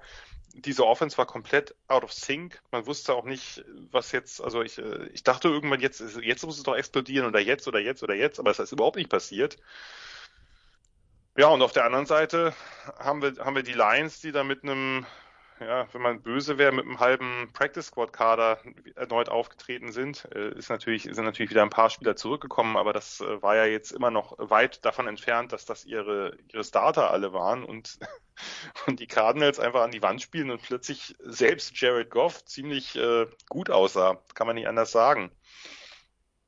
Ja, ähm, ein Spiel, das es immer mal wieder in der NFL gibt, das einfach nicht zu erklären ist. Und ich glaube auch, dass wir nicht zu viel daraus ableiten sollten. Natürlich müssen sich die Cardinals Gedanken machen, weil sie so ein bisschen in so einem, in so einem kleinen Loch stecken und natürlich auch gucken, wie sie da rauskommen. Zum blödesten Zeitpunkt, wo man in einem Zum Loch blödesten. Zeitpunkt, zum blödesten Zeitpunkt. Ähm, und Detroit, das wussten wir vor, das haben wir in einigen Spielen, nicht in allen, aber doch in einigen gesehen, dass die doch sehr, sehr hart spielen. Und die haben ja nun auch das ein oder andere Spiel sehr, sehr unglücklich verloren. Ähm, das ist ein, das ist ein Team, was, was tough ist, was unangenehm ist, was wahrscheinlich auch ein Stück besser ist, als sein Rekord aussagt. Ja, dann, dann gibt's halt so ein Spiel, wo, naja, wo das, das war halt offensichtlich beflügelt und bei den Cardinals hat nichts funktioniert und ich dachte aber die ganze Zeit, naja, gut, ich meine, das war natürlich, was weiß ich, zur Halbzeit 17-0, klar, ist eine super Sache, aber wenn du eigentlich vom Potenzial her so viel besser bist, wie die Cardinals ohne Frage im Vergleich zu den Lions sind, da braucht's dann eigentlich ein, zwei Big Plays, denke ich, und dann, dann läuft der Laden, aber das ist halt überhaupt nicht passiert, die ganze Zeit nicht. Und, äh, und auch nicht, als die Lions Fehler gemacht haben. Ne? Als Ikuibuike den, den Ball gefummelt hat, ähm, denkt man, ja, jetzt, jetzt vielleicht, ne, die Lions werden nervös, das sind halt einfach, ne, das ist ein, das ist ein ehemaliger Safety im College, der spielt jetzt Running Back, der hat ein paar mehr Fumble-Probleme gehabt in den letzten Wochen, weil er einfach wahrscheinlich nicht wirklich so gut den Ball fest, wie es einer tut, der eben sein Leben lang Runner gespielt hat. Ne? Das ist, das ist vielleicht so. Und da frage ich mich auch immer, ob man dann vielleicht nicht doch einen anderen einsetzen sollte. Gut, ähm, ist jetzt keine, keine direkte Kritik an ihm. Das ist, glaube ich, der, der dritte Fumble gewesen in den letzten zwei oder drei Spielen. Einer ist dann irgendwie out of bounds gegangen oder so, aber oder er war gerade out of bounds, aber das ist dann vielleicht ein Problem. Und selbst daraus machen sie nichts. Daraus wird ein Field Goal. Ne? Also das, das war einfach ein Spiel, da hat bei den Cardinals nichts gepasst und äh, bei den Lions haben dann eben solche äh, ja, No-Names wie Craig Reynolds halt ein super Spiel gemacht. Und äh, ja klar, auch Amon Russell Brown, nächster Touchdown. Ich finde es übrigens äh, ganz kurz nur als, als äh, Seitennotiz, vielleicht auch für Christian, weil wir ja auch drüber gesprochen haben im Rahmen der, der Sofa-Scouts. Ich finde es wirklich krass, wie sehr Amon Russell Brown wirklich genau das ist, was wir dachten, was er wird, oder? Ja. Also ah, wirklich eins zu eins. Äh, die Projection hat eins zu eins hingehauen. Genau das. Ne? Wir haben ja gesagt, das ist ein Spieler, der ist vielleicht nicht der, das allerhöchste Ceiling, aber das ist jemand, der wird relativ schnell produzieren. Der wird eben genau das machen, was er kann. Und das kann er ganz gut. Der wird jetzt vielleicht nicht der tollste Deep Threat und nicht die spektakulärsten Tiefenbälle fangen und auch vielleicht nicht der krasseste Yards after Catch Receiver ever, obwohl er das ganz okay kann. Er ist halt ne, in allem relativ gut. Und dass genau das eben auch dazu führt, dass der relativ früh produziert. Ist das, aber äh, jetzt, ich muss ich sagen, weil du, quer durch die amerikanischen Medien durch, der Name St. Brown ist präsent. Also der hat sich auf dem Radar natürlich. gespielt von vielen Leuten. Natürlich, natürlich. Aber das ist, ja. Das ist ja auch das, was wir während der Coverage nicht verstanden haben. Weil Jan hat vollkommen recht, du wirst Spieler gepickt haben oder viele, die mehr Upside haben.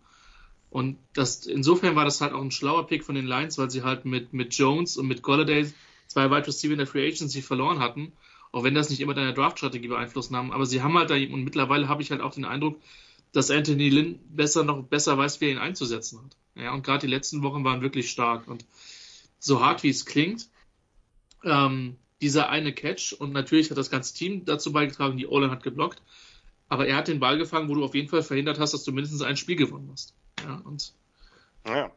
und, und nochmal, das Ding jetzt am Wochenende, das hat sich halt auch nicht knapp angefühlt. Nie in bizarrer Weise. Ja? Und, nee. Ich, ich dachte um, immer, es und, müsste jetzt gleich knapp werden, weil ja, das Team ist doch viel besser, aber genau. es ist nicht passiert. Und, und, weil uns die Lions ja diese Saison dran gewöhnt haben, ja, 17-0 Führung, wart's ab, ja. Der, der, der, die, also, so, so wie die Falcons letztes Jahr, wir, wir finden schon einen Weg, uns äh, in beide Füße reinzuschießen und zur Not auch in den Oberarm, ja? Aber ne. Und das, das Ding ist halt, wir wissen ja alle, dass die Kaderqualität von Detroit jetzt auch nicht überragend ist. Ich finde, dafür sind sie nicht so brutal schlecht gecoacht. Also äh, Campbell ist immer ein bisschen, wird immer, glaube ich, ein bisschen weirder Typ bleiben. Anthony Lynn würde ich aus persönlichen Gründen Erfolg sehr, sehr gönnen. Ähm, und gerade die Offense hat er jetzt auch durchaus produziert. Ähm, aber ich finde tatsächlich, dass zwei Teams, die sehr weit unten stehen, mit, mit Houston, hatte ich mich ja letzte Woche schon ausgelassen, und, und Detroit, die sind nicht komplett schlecht gecoacht, die sind sehr competitive.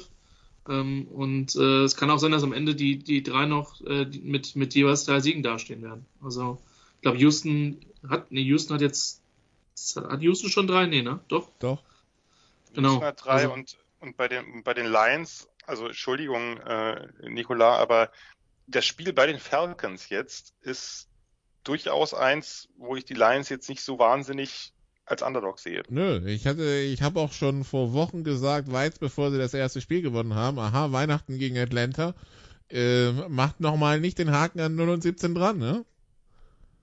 Ja, also das äh, gerade auch mit dem, wie sie sich, äh, wie sie sich jetzt zumindest ein paar und auch das, äh, das gegen die Broncos, wo sie eine ziemliche Klatsche bekommen, das war ja das, wo sie wirklich mit so einem Practice Squad Kader angetreten ist. Das war in der ersten Halbzeit war das halbwegs competitive, also das, äh, das Endergebnis täuscht dann ein bisschen. Äh, und die Spiele davor waren ja alle also oder fast alle eng. Ne? Also das ähm, nach dem äh, war immer mal auch ein, ein, ein deutlicheres drin, ist auch ganz normal ne, beim schlechten Team, klar, aber die haben immer wieder auch Spiele, wo sie den Gegner echt ärgern und das ein oder andere, ne, also wenn wir allein an das, das der Ravens denken, ne, mit, mit dem, mit dem Rekord Goal von Tucker und vorher diesem Fourth and Forever, den, den Jackson da verwertet, das sind natürlich Spiele, die eigentlich gewinnst du die halt, außer du bist die Detroit Lions. Ja, außer du bist die Lions. Deshalb ja die Erwartung, dass es auch gegen die Cardinals irgendwann in die Binsen geht, aber das tat's dann nicht. Gut, dann, äh, dann also müssen wir mit Sorge auf die Cardinals schauen, die am Samstagnacht, also in der Nacht von, von vom ersten auf den zweiten Weihnachtstag um 2.15 Uhr gegen Indianapolis antreten. Miami schlägt die Jets 31-24, die Giants verlieren gegen die Cowboys 6 äh, zu 21. Pittsburgh schlägt Tennessee 19-13 und ich weiß nicht, ob ich mich mehr im Kopf kratzen soll, Jan, dass Pittsburgh immer noch in diesem Playoff-Rennen mit drin ist und zwar mittendrin, wirklich, nicht irgendwie, uh, da muss aber viel passieren, aber irgendwie können sie es schon schaffen, sondern äh, im Grunde genommen, wenn die aus den letzten drei zwei gewinnen, dann wird's, dann könnte es reichen. Äh, und Tennessee, ja, ich, ich, ich kann mir keinen Reim auf Tennessee machen konnte ich lange auch nicht, aber wenn man sich überlegt, Derrick Henry, äh, AJ Brown und jetzt auch Julio Jones, der relativ früh raus musste, wenn die drei fehlen, wird's halt schwierig. Ne? Das ist halt ein Team, was natürlich sehr stark, also er natürlich sehr stark über Henry, aber dann eben natürlich auch über diese beiden Top-Receiver, äh, Julio natürlich jetzt nicht mehr ganz in der in seinem Peak, äh, AJ Brown sicherlich eher. Die leben halt sehr stark davon und wenn die alle drei ausfallen und das Spiel dann wirklich mehr in die Hände von Tannehill gegeben werden muss, und zwar in die Hände von wegen, dass er produziert, nicht, dass seine Receiver wide open sind oder halt einfach auch tolle Yards auf der Catch machen können oder äh, bei Julio eben irgendeinen Ball, der, der vielleicht nicht ganz genau geworfen ist, runterpflückt.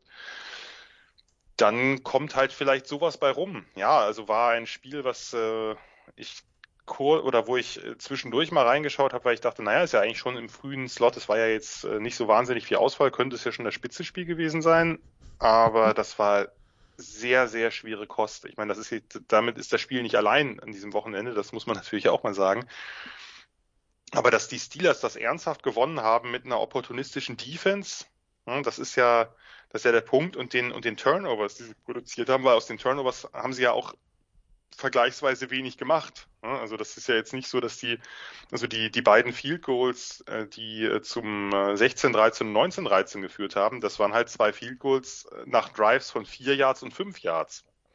Also nix, ja. Sprich, sprich eben aus Turnovers. Und das, ähm, ja, man muss sich ja nur mal die, die äh, auch wenn natürlich Gesamtstadt, äh, Gesamtjahrstatistiken immer mit Vorsicht zu genießen sind, aber wenn du halt irgendwie keine 200 machst, dann ist das erstmal wenig, sage ich mal so. Und äh, das äh, war bei den Steelers so und trotzdem gewinnen sie das Spiel. Also mit mit äh, irgendwie was was ist was haben sie da 100 100 fast äh, knapp 170 Yards gewinnst du heute einfach kein Spiel mehr. Äh, es sei denn, du hast eine Bomben-Defense oder eine Defense, die halt sehr opportunistisch ist. Und äh, ja, das hat dann am Ende den Ausschlag gegeben. Äh, wobei die Titans ja nochmal äh, noch mal ran äh, also oder nochmal in äh, Nähe des Touchdowns kam, der das Spiel ja dann plus Extrapunkt für sie gewonnen hätte. Ähm, paar Fourth Downs und dann diesem wunderbaren äh, Fourth Down Pass, der von Joe Hayden relativ deutlich vor der Linie äh, gestoppt Quatsch, wird. Das war doch quasi drüber, hat der Schiedsrichter gesagt. Und, die Schiedsrichter, ne, ich weiß nicht, wo, da müssen einen kompletten Knick in der Linse gehabt haben. Also ich habe schon nicht die besten Augen, aber das war jetzt eigentlich relativ klar, dass, weil da ja auch noch, das war ja quasi eine, eine 5 oder 10er Yardlinie dazwischen lag, also wo man wirklich sehen konnte, der hätte nee, da das, das Live-Bild war okay, hat nicht gereicht. Und dann so, wieso messen die nach? Und wieso nee, ist es so knapp? Das, naja, was heißt, was heißt nachmessen? Sie haben ja erstmal das auch noch angezeigt. Sie haben ihn ja erstmal rübergewunken. Ich dachte so, was, was geht bei euch gerade? Äh, kann, kann doch nicht sein. Oder habe ich jetzt gerade irgendwie falsch geguckt? Aber nee, war dann, äh, war dann in der Tat zu eng, war natürlich dadurch, also war ja ein dramatisches Ende, aber das Spiel war halt äh, harzig, wie Kollege Schimmel sagen würde. Ja, aber trotzdem, also ich meine, das waren doch zwei Fehlentscheidungen innerhalb von einer Minute. Der Spot war das Problem. ja, ja. Aber da, wo sie den Spot und wo die Kette ist, berührt die Spitze des Balles für mich die Kette.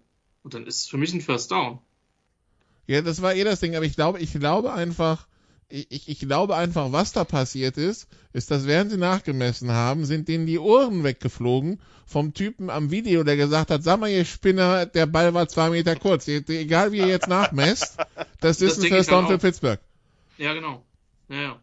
Gut, aber sie hätten ja auch, äh, sie hätten ja auch dann die Nummer wählen können, dass sie sagen, ja, knapp First Down, aber wir gucken nochmal nach, oh, sehr deutlich nicht First Down und dann ist das Ding ja auch durch. Also, ja, ja, aber ich glaube, da wollte man sich, da wollte man uns allen die zwei Minuten ersparen, die das wieder gedauert hätte, weil es so offensichtlich war. Ja, das ist dieses After Further Discussion. Weil jedes Mal, wenn das kommt, wisst ihr, da ja, hat ja, der Videotyp du, eingeschaltet und hat gesagt, Junge, nein. Im, Im, Übrigen, das war, das war bizarr.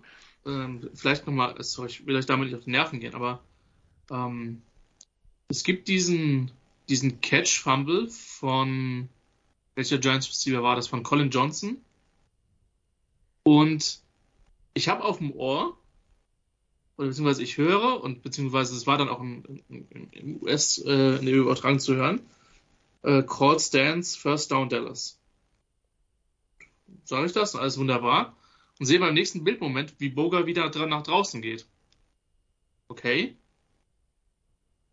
Und dann ist es ja tatsächlich reviewed worden, dass es, dass es Catch und Down war. Und in dem Sinne dann kein Fumble. Das war bizarr. Habe ich so auch noch nicht gesehen.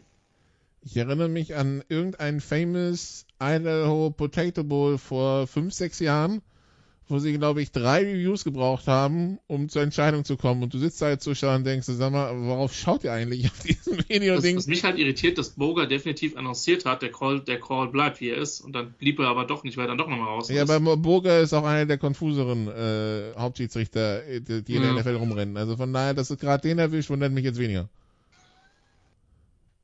Also Jerome Burger, wenn der angesetzt ist, dann weißt du, uh, das ist Shaky Crew. Aber ja, Heu- Heute ist auf jeden Fall schon wieder äh, Feuer drin bei uns, merke ich. In, es wird in alle Richtungen ausgeteilt. Das ist das Gute. Jeder bekommt sein Fett weg. ja, es, ist, es ist kurz vor Weihnachten. Es, es, es, es sind noch Restbestände. Wo ist An- deine an- Besinnlichkeit, Christian?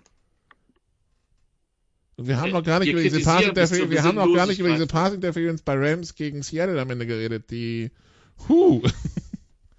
Aber ja. Ja, dann hau drauf. Ach, soll ich jetzt schon draufhauen? Okay. Ja, warum nicht? Ja, okay, dann, dann hauen wir da drauf. Äh, Rams gegen Seattle, also verschoben von Sonntag auf Dienstagnacht, äh, weil die, die, die Rams, ich hab, ich dachte 29, habe ich inzwischen gelesen, 32 Covid-Fälle hatten. Ein- Einen großen Teil davon haben sie zurückbekommen gegen Seahawks, wo es dann auch ausgebrochen ist, wo dann zum Beispiel ein Tyler Lockett gefehlt hatte, eine etwas zähe Partie äh, bis zur also bis zur Halbzeit, wo es dann 3-3 stand, dann plötzlich haben die Offenses kurz mal so das den irgendwie den Wecker gefunden, zwei Touchdowns am Stück und dann ist die Seahawks Offense wieder eingeschlafen, während die Rams Offense weiterhin äh, funktioniert hat. Und äh, ja letztendlich ähm, der der Schlüssel zwei Minuten vor Schluss in etwa die Seahawks 10 zu 17 hinten, spielen vierten Versuch aus, einen Pass auf DJ Dallas, der äh, ganz klar, also vom Passverteidiger, also A, der läuft in ihn rein, zweitens, er hält ihm die Arme fest und drittens, er kümmert sich nie um den Ball. Ähm, in ihn reinrennt, es kommt keine Flagge, DJ Dallas ist so frustriert, dass er einen Ball wegkickt, der kassiert den 15er dann. Und die Rams übernehmen an der Seahawks 35, kicken das Field Goal zum 10-Punkte-Vorsprung und das war's dann. Aber bei der Pass Interference muss ich echt sagen, Christian, ich verstehe nicht, wie man das sehen kann. Ich habe dann, weil ich beim Game Pass die amerikanischen Kollegen eben nicht höre, nur gesehen, dass sie minutenlang mit Stereotalk geredet haben. Ich vermute mal, der hat einfach gesagt, ich verstehe nicht, wie man das nicht pfeifen kann, aber ja. Mit Sicherheit einer der etwas, wie soll ich das denn sagen, diskussionswürdigeren Entscheidungen. Das trifft vermutlich nicht. Also, Nee, da gibt's ja nichts zu diskutieren. Also für mich war es eine klare P. ja. ja ähm, es, äh, es, es, es, es ist manchmal schwer, gewisse Dinge nachvollziehen zu können. Und ich meine, dass dieser 15er dann oben drauf kommt, ist, äh, ist bitter. Aber die Frustration in dem Moment kann ich schon nachvollziehen. Ähm, zumal, wenn, wenn wir halt zum Teil sehen, wegen was für, sorry, Nichtigkeiten dann PI-Flaggen geworfen werden. Ähm, einige Crews machen das, da kannst du den Receiver anhauchen, das reicht schon und ja. Etwas schwierig in der Hinsicht. Weiß nicht, ob Jan es gesehen hat. Plus, Ich weiß nicht, ob Jan es gesehen hat. Ja, das ist schon eine, das ist schon eine PI, wobei, wie gesagt, das Problem ist an der ganzen Sache schon wieder die unterworfenen Pässe. Und ich, äh, Ja. ich, ich glaube, das ist so ein bisschen auch der, ich meine, diese Diskussion haben wir jetzt seit Wochen, äh, dass diese, dass diese unterworfenen Pässe halt die beste Möglichkeit sind, dein Team nach vorn zu bewegen, weil du eigentlich immer die PI kriegst gegen Man-Coverage, weil halt der, der Corner oder der DB zu deinem Receiver orientiert ist, nicht zum Play und dadurch, wenn der Receiver plötzlich abstoppt und durch ihn durch zum Ball will, halt einfach relativ wenig Chancen hat. Nein, der war schon deutlicher. Aber es ist übrigens nicht der Call, den ich, den ich am desaströsesten fand. Das ist der Call gegen Bless Austin gewesen, gegen den Corner der Seahawks. War das gegen Cup, ich glaube, ähm, bei einem äh, bei einem dritten und zwölf oder so, der dritten, das äh, quasi in dem ersten, das war der der der Touchdown Drive für den Rams zum 17 zu 10. Da war relativ Da- wenig, ja, aber das war- da war war- ein bisschen war- Berührung auf dem Weg, Ja, ja. aber das- er dreht dann- ihn ein aber dann- bisschen halt, ne? Aber dann musst du alles halten. Dann musst du einfach sagen, Ja. okay, die Bees dürfen Receiver nicht mehr berühren. Das fände ich zwar das falsche Signal für Football, aber dann, dann, das fände ich, äh, fände ich dann konsequenter, als, als so ein Bullshit zu pfeifen. Denn da war, das ist einfach, dann, dann muss man die, dann, dann muss man das wirklich einfach zum körperlosen Spiel machen, äh, zumindest äh, bevor der Ball gefangen wird. Aber das, äh, der, der Call hat mich ehrlich gesagt mal ein Stück mehr aufgeregt, weil bei dem anderen konnte ich verstehen, dass ich halt das war Defense halt- Holding, ne? Das war nicht PI. Genau, das war Holding. Ja. Das war Holding. Der Ball war noch nicht in der Luft und der ging ja dann, der ging ja dann kurz raus. Ja, ja, genau, das war also, ich, ich hab's dann, dass er ihn halt, dass der Schiedsrichter halt sieht, dass er ihn auf der Route ein bisschen dreht und das dann die Flagge fliegt, ja. Aber ja, war nicht der, also ja, man hat schon härtere Dinge gesehen in der NFL, ganz klar. So, den, wie gesagt, das war der, der mich, der mich insgesamt mehr aufgeregt hat. Bei dem anderen kann ich die Idee dahinter nachvollziehen, auch wenn ich den Call falsch fand, weil da war es eben ja nicht nur, dass er in ihn reingelaufen ist, sondern dass er ihm seinen Arm runtergedrückt hat. Ja, ja war, Pech, war, war, war Pech für die Seahawks insgesamt, muss ich aber sagen. Ich weiß nicht, wie es dir ging, Nikola. Ich fand die Rams das ganze Spiel über besser. Ja, natürlich. Also, sie, haben, sie haben halt vergessen nein, nein, ich mein, Richtig, sie haben am Anfang einfach vergessen, die Punkte draufzulegen, gerade in der ersten Halbzeit. Da waren die Seahawks die, Diese furchtbare zahnlos. Interception da, dieser komplett unterworfene Pass. ja, wenn, unterworfen und in die Mitte gelegt, also der war einfach vollkommen abstrus, aber äh, also du siehst halt in der Wiederholung, während du siehst, wie Dix den Ball abfängt, siehst du halt Cooper Cup von der hinteren Endzone-Kamera so gerade rechts rauslaufen. Und ich so, hä, hat er den wirklich anvisiert? Und dann schaust du es dir von der Totalen an und denkst so, ja, der Ball war halt einfach 10 Meter zu kurz und 5 Meter zu weit nach innen. Wo wirfst du hin? Ja, da, der bewirbt sich auf jeden Fall für die beste Interception, verliert aber gegen Cousins. Also da, das war natürlich immer noch die bessere dieses Wochenende, aber äh, war nah dran. Und ansonsten natürlich, das darf nie 3 zu 3 in die Halbzeit gehen, klar. Das fühlte sich an wie ein 17 zu 0, aber ja, das waren 3 zu 3. Und dann kommt Seattle aus der Halbzeit, marschiert und denkst so, ups, und es gibt ja genug Spiele, die dann genauso gedreht sind. Ne? Das ist, äh, sollte man ja nicht, äh, sollte man ja nicht unter den Tisch fallen lassen. Für die Seahawks dürfte die Saison vorbei sein, Christian, weil äh, sie haben den direkten Ver Vergleich gegen äh, Minnesota verloren, äh, sie haben den direkten Vergleich gegen die Saints verloren und äh, sie können nur noch drei Spiele gewinnen und müssten dann hoffen, dass sowohl Saints als Vikings alles verlieren, inklusive den ganzen Rest, damit sie noch vorbeikommen. Ähm, Seattle wird die Saison also wahrscheinlich nicht in den Playoffs beenden. Seattle wird die Saison auf jeden Fall mit einer negativen Bilanz beenden. Die erste Losing Season, seitdem sie Russell Wilson gedraftet haben. Ähm, ich meine, wir reden ja schon seit ein paar Jahren über die Seahawks und die Perspektive, die die Seahawks haben.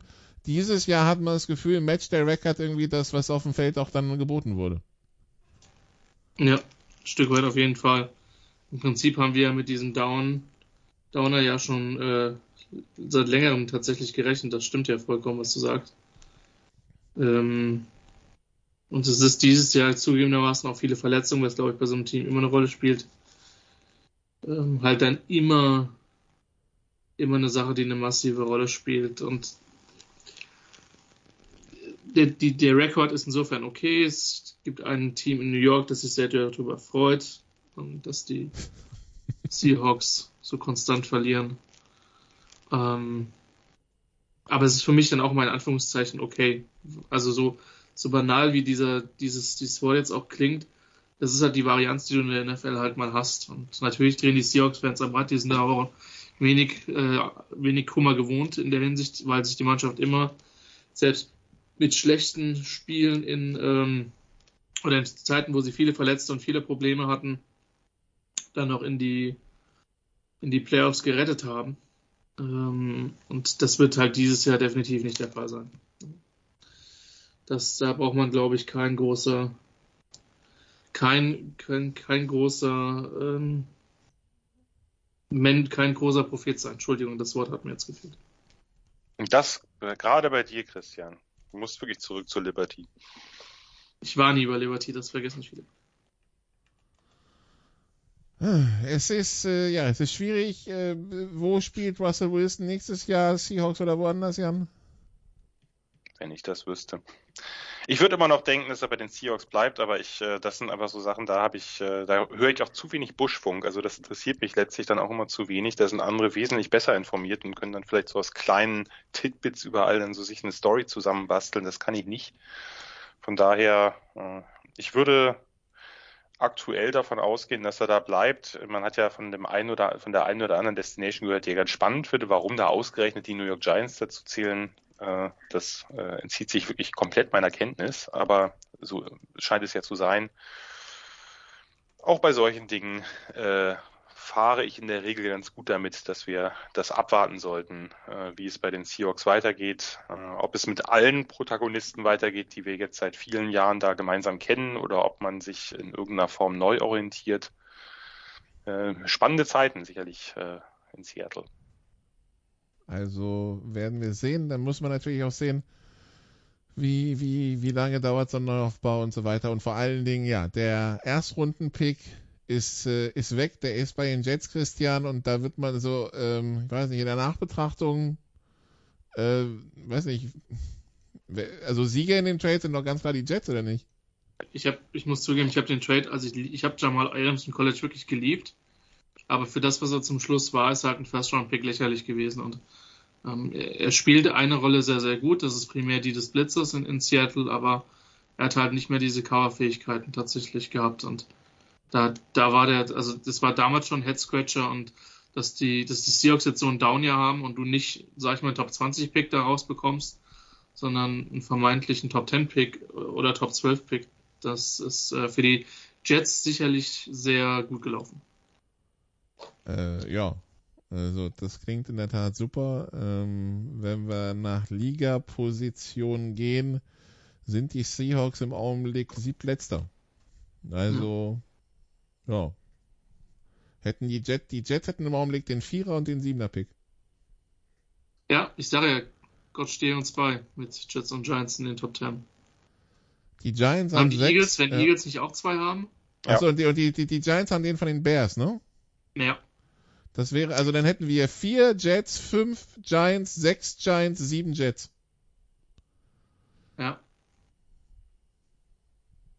Und Ja, plus, genau, plus die von den Eagles.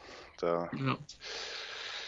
ist auch Auswahl, aber da haben sich natürlich, da haben sich die Dolphins so ein bisschen, äh, das sah ja eine Zeit lang bei den Eagles auch günstiger aus wegen eigener Bilanz und Dolphins Bilanz. Da hat man auch schon mit zwei Top Ten Picks geliebert. Ich meine, die eigene Bilanz ist natürlich freudig für die Eagles, dass sie jetzt da oben im Playoff-Rennen noch dabei sind, aber die Dolphins, da hätten sie sicherlich nichts dagegen gehabt, wenn sie jetzt nicht so eine Siegesserie gestartet hätten.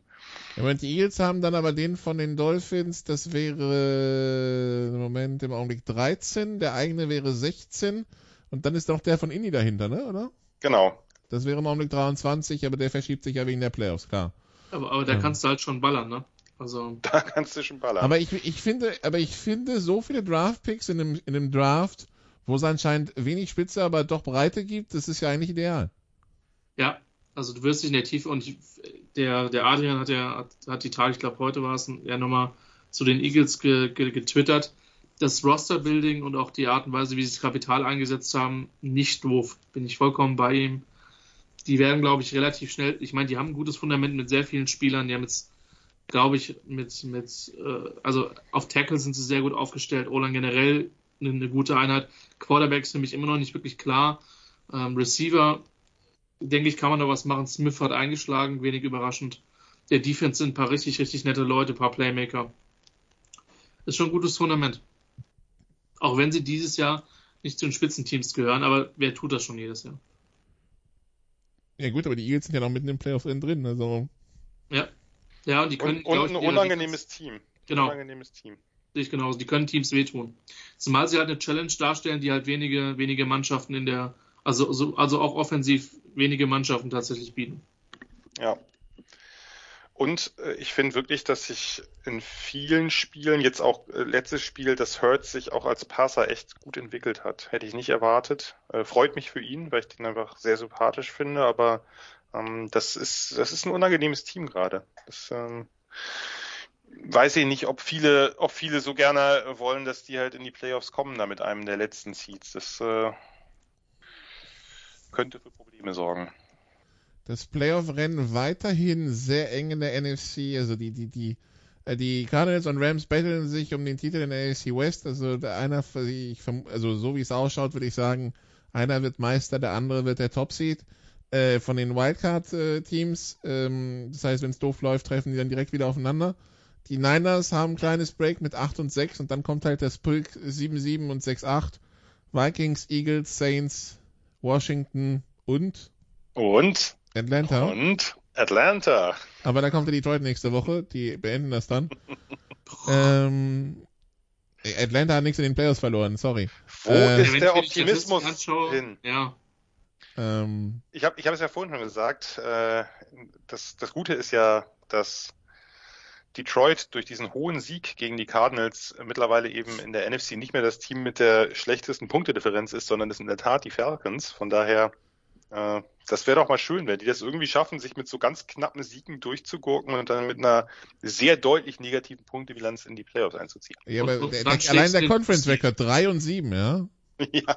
Und dann, und dann den Two-Seed einfach mal schön raushauen, so ein komplett freaky Game. so, so die Nummer, die die Seahawks vor ein paar Jahren mit den Saints mit diesem Marshall also, Lynch Run gemacht haben, bevor sie vollkommen chancenlos ja. in Chicago rausgeflogen sind. Ja, die Woche drauf haben wir dann gesehen, wieso sie, wieso sie sieben und, wieso sie sieben genau. und neun waren, genau, ja. Ähm, ja, apropos die Saints, ähm, die haben die Nummer der Bucks, das ist komplett unerklärlich, äh, Jan. Ja, Dennis Allen, äh, DC hat offensichtlich, äh, weiß er, wie man gegen, gegen Brady coacht. Und äh, die Saints gewinnen 9 zu 0. Also ich hätte das Spiel nicht live gesehen, sondern mir in einer längeren Zusammenfassung am nächsten Morgen gegeben und dachte, es muss doch jetzt irgendwann was passieren, aber es passierte einfach nichts. Man muss natürlich ich, dazu ich, ich sagen. Ich bin übrigens, ich, ich habe tatsächlich die Zusammenfassung mal verglichen von, ähm, es gibt doch diese 5-Minuten-Dinger im Game Pass, ja? Die kenne ich nicht, aber. Ähm, und ähm, tatsächlich also ich dachte wahrscheinlich, dass das Bucks Saints Spiel, da ist die Zusammenfassung 2 Minuten 17 lang. Nein, das ist genauso lang wie Chargers gegen ähm, Chiefs. Ja, klar, man kann ja irgendwelche Defense Plays zeigen. Oder wie Brady mal wieder gesackt wird oder so. Hat keine NFL-Fan was dagegen. Äh, gibt, gibt glaube ich, genug, die das äh, jetzt nicht so schlimm fanden, ohne jetzt die größten Fans der Saints zu sein. Ähm, Wenn ja. du deinen Gefühlszustand gut beschrieben hast, ja? Ich? Nein. Nee, nee, wir sind die Saints, äh, sind mir nix. Also da, äh, da tendiere ich schon aktuell eher zu den Buccaneers, äh, wenn ich zwischen diesen beiden Teams wählen müsste. Das liegt natürlich so. auch an gewissen Herren aus der Defense, nämlich Damakon Su und Levante David und auch eigentlich relativ vielen anderen Spielern. Diese Defense finde ich, äh, da sind schon eine ganze Menge meiner, auch meiner Draft Crushes dabei. Äh, in der Offense müssen wir natürlich etwas anders drüber reden. Man muss dazu sagen natürlich, dass die Story des Spiels ist ja nicht nur, dass, äh, dass Allen mal wieder einen super Gameplan hatte gegen Tom Brady, sondern natürlich auch die Verletzung Chris Godwin, der jetzt ne, die Saison raus ist, äh, und Mike Evans, der eben das Spiel aus oder in dem Spiel sich verletzt hat, das Spiel raus war. Dadurch waren halt die beiden Top Receiver. Antonio Brown haben wir ja äh, noch nicht dabei wieder. Da können wir vielleicht gleich noch ein Wort zu äh, verlieren. Und da hat man gesehen, was das natürlich auch ein, ein Top-Quarterback wie Tom Brady halt äh, dann eben äh, Probleme bekommt, wenn er da eben mit der zweiten Garde antreten muss. Ich habe mich natürlich gefreut, dass Tyler Johnson und Scotty Miller ein paar Bälle gesehen haben, aber das sah eben doch ganz, ganz deutlich anders aus, als wenn, wenn die erste Garde da aufläuft. Das ist einfach so. Und äh, das, ähm, ja, das sah schon einigermaßen bedenklich aus, was die Buccaneers da geliefert haben. Und dadurch, dass Godwin jetzt eben ganz raus ist, muss man natürlich schauen. Man muss schauen, dass, dass Evans schnell zurückkommt und sonst, äh, ja, kommen wir dann wieder zur Causa Antonio Brown. Denn äh, das war nichts, was die Buccaneers da gezeigt haben. Äh, Leonard Fournette ist übrigens auch raus. Leonard Fournette, genau. Für Leonard Saison. Dadurch haben sie jetzt Le'Veon Bell wieder verpflichtet. Wir haben also Antonio Brown und Le'Veon Bell wieder zusammen in einem Team. Ich, Pittsburgh, Pittsburgh Steelers-Fans werden schreien. Ich habe äh, gestern schon geschrieben, die neuen Killer Bees, Brady, Brown und Bell, äh, ja,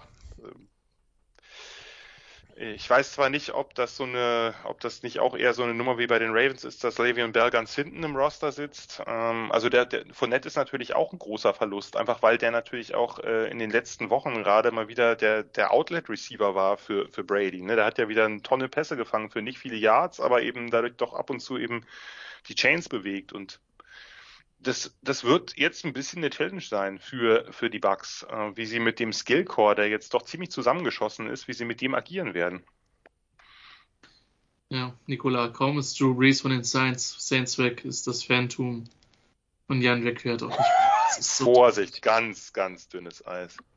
Aber der EF aber Fournette hier, Fournette 45 First Downs über den Lauf und 30 First Downs über den Pass geholt, 75, das ist mit Abstand äh, die meisten First Downs äh, in der ganzen Bucks-Mannschaft. Aber klar, das ist das Arbeitstier dann, ne? Ähm, ja, ja, klar, natürlich. Aber eben gerade dadurch, dass der eben auch, man hat ja bei Jacksonville schon so ein bisschen drüber gelästert äh, oder oft über seine Receiving-Qualitäten, weil er den einen oder anderen Ball fallen lässt. Aber er hat eben auch gewisse Skills im Receiving. Das ist jetzt äh, sicherlich kein James White oder so, aber und auch kein Alvin Kamara, aber der ist schon auch kein so schlechter Receiver aus dem Backfield und hat eben in vielen Situationen, wo, wo eben tief gut verteidigt wurde, dann äh, für die First Downs gesorgt. Also Fournette ist schon auch ein krasser Verlust, klar. Und aber dann Godwin natürlich, ja, der Verlust überhaupt. Evans äh, ist ja jetzt auch erstmal raus, ne, für ein paar Wochen. Oder mhm. war das war so ein bisschen Week to Week, ne? Hat Arians mhm. gesagt. Das ist schon, das ist schon natürlich ein Kracher jetzt. Also mh, hm, da äh, werden sich die Bugs was einfallen lassen müssen. Und äh, ja, auf der anderen Seite, also Antonio Brown wieder dabei, nachdem er drei Wochen suspendiert war für äh, einen gefälschten Impfpass, Christian. Äh, Bruce Arians wurde dann unter der Woche gefragt, wie es ausschaut. Äh, also, ne? Äh, kommt er zurück und äh, das, äh, das ist ja eigentlich auch eine Straftat und ähm, wie, wie er meint, wie das dann auch wirken würde und äh, Antwort von Bruce Arians so, zwischen den Zeilen ist mir scheißegal, wie das wirkt, ist gut für unser Footballteam, passt schon. Und manchmal denke ich mir halt bei Bruce Arians, ja, also als Coach super, aber ein Mikrofon darfst du ihn inzwischen echt nicht mehr hinstellen. Ja, der hat, der hat, also es gibt Anteile von Arians, die mir durchaus sympathisch sind. Ähm, es gibt aber auch welche, die ich hochgradig problematisch finde. Also ich habe jetzt ich mein, genau Zitat hier. I could give a shit what I, I could give a shit what they think. The only thing I care about is this football team and what's best for us. Also, ich bin mal gerade zynisch. Ist das nicht die Antwort? Also, ich, ich, will das, ich will das grundsätzlich nicht gutheißen. Auch wenn es jetzt garantiert so rüberkommt, dass ich das tue. Aber ist diese Zynik nicht bei den, den meisten Football-Coaches gegeben? Und das ist zumindestens, zumindestens macht er nicht drumherum und ist da ehrlich so. Das, das kann man ihm vielleicht geben aber dass der in gewissen Bereichen ah, nicht zwingend auf einer modernen Coaching-Ebene unterwegs ist oder auf einer liberalen Ebene in, in, gewissen Bereichen unterwegs ist, das ist jetzt kein Geheimnis mehr. Also ich finde es schwierig, die Causa Anthony Brown ist für mich schwierig. Ich habe mich in diesem Podcast und anderen oft genug über ihn ausgelassen. Ähm, bei allem, bei aller Kritik, die Aaron Rodgers auch vollkommen zurecht abbekommt ähm, ist das für mich, auch wenn, wobei, wobei ich sagen muss, dass was, was Rogers gemacht hat, war letztlich für mich auch ein, es war kein, kein Betrug im eigentlichen Sinne, aber es war schon der, die, die bewusste Irreführung äh, aller. Und das hier ist, ist Betrug, nichts anderes. Und äh, ja, keine Ahnung. Ich, die, die NFL wird mit ihrer unnachahmlichen Konsequenz da. Ach nee, ist ja schon vorbei, ist ja schon geruled worden. Okay, gut. Den Satz hätte ich mir sparen können. Irgendwas hinzuzufügen, Jan, oder? Nee, eigentlich nicht. Das, die Causa ist bekannt, und der Betrug ist bekannt und es hat ja wirklich niemanden überrascht, dass es jetzt genau so gelaufen ist, dass er eine vergleichsweise milde Strafe bekommen hat, danach als reuiger Sünder wieder aufgenommen wird und jetzt natürlich auch genau zum richtigen Moment zurückkommt, wo den Buccaneers die Receiver ausgehen. Ist es nicht toll? Ja, schön. It's a Christmas miracle. Hm. Nun, dann äh, hoffen wir mal, dass, äh, dass ähm, er für die Tampa Bay Buccaneers quasi der Booster ist. Ähm, ja, ein, oh, ein Nikola, bitte. Alter Schwede. Der war noch so bemüht. Äh. Ja. Einen haben wir noch, Christian. Die, die Green Bay Packers schlagen die Tyler Huntley Baltimore Ravens 31-30, weil die Ravens spät wieder für zwei gehen. Ähm, diesmal nicht quasi alternativlos, fast schon wie in Pittsburgh mit äh, gefühlt fünf Sekunden auf der Uhr, diesmal mit 40, aber äh, John Harbaugh anscheinend wieder um sein Roster, um sein Roster besorgt, ähm, will, also ich habe das Gefühl, der will einfach Minuten sparen und äh, entweder es klappt oder es klappt nicht. Ihr wisst ja, dass ich aus persönlichen Gründen durchaus eine gewisse Distanz zu den Harbors habe. Für mich ist das aber einer der besten Coaching-Jobs des Jahres, was er da macht. Und Jan, du hattest Tyler Huntley damals auch gesehen, ne? Mhm. Der war für mich nicht in der Nähe von dem NFL-Quarterback. Und ähm, also ich hatte ihn ein bisschen höher, aber Die Leistung ja? hätte ich jetzt auch nicht erwartet. Genau, also Outside Ich hätte ein bisschen höher als du, aber die Leistung hätte ich auch nicht. Ja. Und das Ding ist halt, die Ravens, scheißegal wie die Personalsituation ist, die sehen von Woche zu Woche wie ein kompetentes Footballteam aus. Und ich meine, es waren die Packers. Es waren die Green Bay Packers, die, wenn mich nicht alles täuscht, jetzt äh, den NFC One Seed in der eigenen Hand haben. Richtig? Ja. Und um, als ähm, einziges Team schon Divisionssieger sind und für die Playoffs qualifiziert sind. Und den besten Rekord haben. Ja. Also Rogers spielt auf absolutem MVP-Level, also mal abgesehen von, von der Idiotie, die neben dem Platz stattfindet, und das kann ich nicht sagen ähm, ist das sportlich auf ganz hohem Niveau, was da passiert. Ähm, Riesenrespekt vor Baltimore. Also Punkt, egal wie das ausgeht, äh, wo sie dann am Ende tabellarisch landen werden, aber das ist eine, ist eine Riesenleistung gewesen. Das ist nochmal, für, für mich, ich kann es auch da gut legitimieren, dass in dem Spot für zwei gehen, weil normalerweise vor dem Spiel würde ich sagen, würdest du eine 50-50 Chance geben, das Spiel zu gewinnen? Wir sagen, nee, Packers vermutlich eher 60-40, 65-35. Und dieses Two-Point-Play ist halt einfach, äh, du ballerst die Varianz halt hoch, klar, äh, wenn du nicht in die Verlängerung gehst, aber du, ähm, das ist ja das, was du willst, wenn du quasi Außenseiter bist. So, du sagst, okay, wir, wir erhöhen jetzt mal den Glücksfaktor, weil unter normalen Umständen gewinnst du, was ich nicht, vermutlich maximal dreieinhalb oder vier aus zehn. So. Deswegen konnte ich es gut verstehen. Pech gehabt, dass es nicht verstanden hat, äh, dass es nicht geklappt hat für sie, aber äh, ein krasses Ende und ähm, wie gesagt, großen Respekt vor dem, was Harbour da, da, da anstellt. Harbour und sein Team. Gut. Dann ich kurz, muss hier, ja? darf, darf, ich, darf ich kurz die Gegenrede noch bringen? Natürlich. Zu der, zu der Entscheidung. Gar nicht, also es gibt ja, es gibt ja zwei Faktoren äh, daran, wo wir vorhin schon dabei waren. Die Analytics Crew sagt ja, okay, 14 Punkte Rückstand, man muss das den, den, äh, die Two-Point äh, beim ersten schon machen, weil man dann weiß, ob man mit einem Extrapunkt führt oder noch eine Two-Point braucht, wenn es ungefähr 50 Prozent ist. Die Erfolgsquote, dann äh, gibt das die größte Chance auf den Sieg. Ich glaube, das Problem liegt aber nochmal woanders. Das kann ich nachvollziehen. Die haben ja dann äh, quasi hätte man Harbour hätte es früher machen müssen. Nur in beiden Punkten und gerade in dem, den er jetzt gewählt hat, ich kann den Punkt total nachvollziehen, wenn du fünf oder 15 Sekunden auf der Uhr hast. Aber mit 42 oder was es war, tue ich mich einfach schwer, einfach deswegen, weil man die Gegner ja dazu einlädt, riskanter zu spielen. Ähm, das ist ja auch oft so, wenn man, ob jetzt ein Ausgleich ist oder ob man viel Goal vorne ist, äh, dass der Gegner eben entsprechend des Spielstandes dann aggressiv von seiner eigenen 20 oder 25 aus agiert. Natürlich kann man sagen, Rogers wird immer aggressiv sein. Ist auch ein Punkt. Aber was passiert, wenn äh, Rogers, sagen wir mal, im First Down halt ein 3 oder 4 Yard Sack frisst? Second and 14, wenn du zurückliegst, wirst du natürlich weiter riskieren. Wenn du nicht zurückliegst, äh, sondern es Ausgleich ist, wirst du vielleicht nicht ganz so, nicht ganz so auf die Tube drücken. Ist natürlich alles hypothetisch. Aber ich, ich mag diese Entscheidung dann nicht so gern, wenn sie nicht den, den klaren Vorteil haben, okay, wenn es klappt, dann gewinne ich. Mehr oder weniger sicher dann finde ich es gut. Also das Ding bei den Steelers konnte ich, äh, oder gegen die Steelers konnte ich total nachvollziehen. Das war eine klare Sache. Wir glauben, unser einer Spielzug äh, bringt mehr, hat mehr Erfolgschancen als eine Verlängerung. Go for it. Immer. Gut. Hier fand ich's, ich meine, ich kann verstehen, auch da wieder, ich versuche ja dann äh, nachzuvollziehen, warum er das gemacht hat. Ne? Der depleted Kader, das, das Roster, was ja nicht nur bei Quarterback, sondern auch in der Defense, ne, bei den, bei den Corners und so relativ, relativ mau aussah und ja eigentlich eine relativ gute Leistung dementsprechend noch gebracht hat gegen Rogers, obwohl er natürlich viele Plays gemacht hat, dass man sagt, okay, ich will diese Verlängerung nicht noch.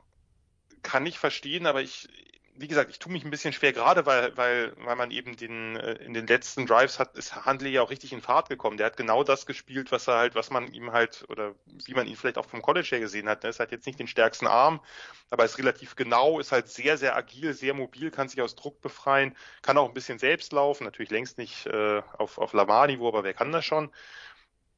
ich weiß nicht, ich hätte, ich hätte irgendwie, glaube ich, in dem Moment gedacht, ich versuche, äh, ich versuche in die Verlängerung zu, eher zu kommen, oder was eigentlich der, der Punkt ist, den man da vielleicht noch am ehesten kritisieren würde, ist natürlich auch immer schwer, weil man kann Touchdowns nicht beliebig verzögern.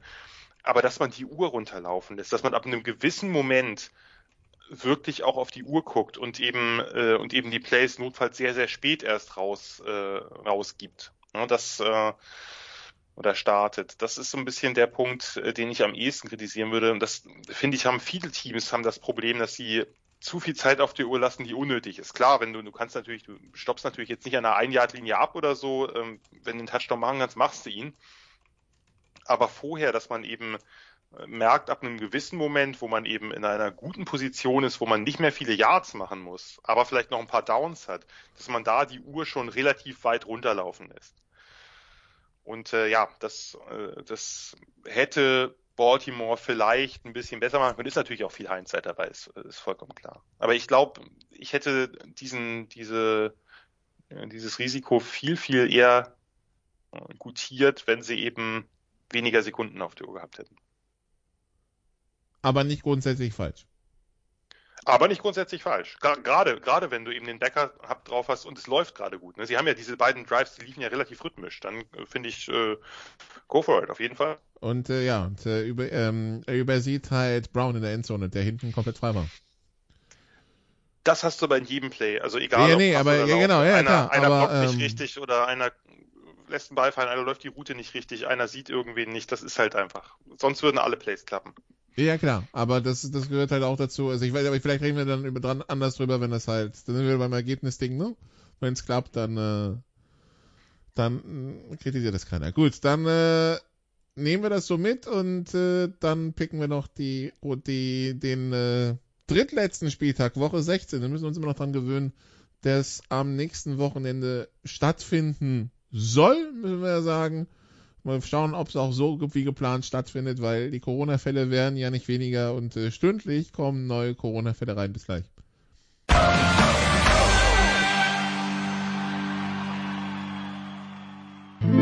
Bringing it home, der 4-Minute-Drill. Teil 2 bei den Sofa Quarterbacks NFL. Kollege Wegwert hat sich äh, verabschiedet, aber wir haben noch Kollege Schimmel in der Leitung und wir sind angekommen beim Picking Against the Spread, Christian. Und äh, ja, dann äh, schauen wir mal, was, was, die, was, äh, was der Spielplan so für uns bereithält. Ja, der Spielplan hält für uns bereit auch Jets gegen Jaguars. Das äh, lassen wir aber zur Seite. Wir haben bestimmt Spezies, die sich genau dieses Spiel rausgucken werden und das am Sonntag um 19 Uhr als Einzelspiel betrachten werden. Wir schauen aber dann doch, falls du damit einverstanden bist, mit etwas mehr Fokus auf Teams, wo, auf, auf Spiele, wo mindestens ein Team beteiligt ist, das im Augenblick auf Playoff, auf Playoff-Plätzen steht oder direkt dran ist, ja? Ja, sollen wir sollen einen Wechsel machen, weil ich habe die, die Splats jetzt zumindest von ESPN auch vorliegen. Dann äh, bitte sehr. Gut, dann fangen wir Thursday Night an. Jo. Die 49ers spielen bei den Titans und sind Favorit mit dreieinhalb.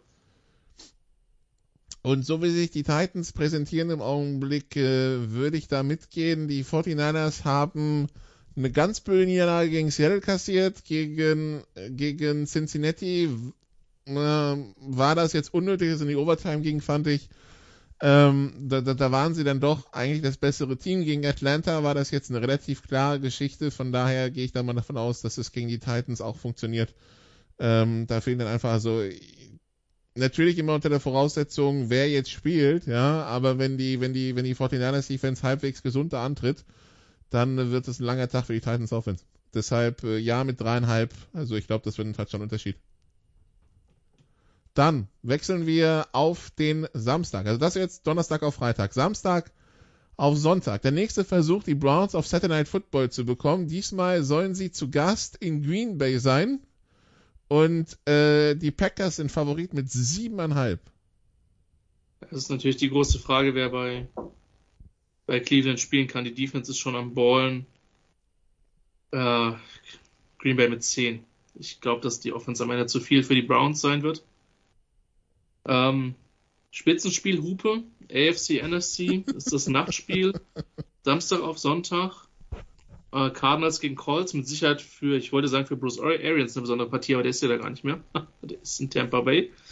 Ähm, Arizona ist Favorit mit einem Punkt zu Hause gegen die Indianapolis Colts, Nicola. Ja, die Cardinals, die ja auswärts besser sind als zu Hause. Ähm, ich habe jetzt beide, ich habe die Colts am Samstag gesehen und die Cardinals am Montag, also letzten Montag.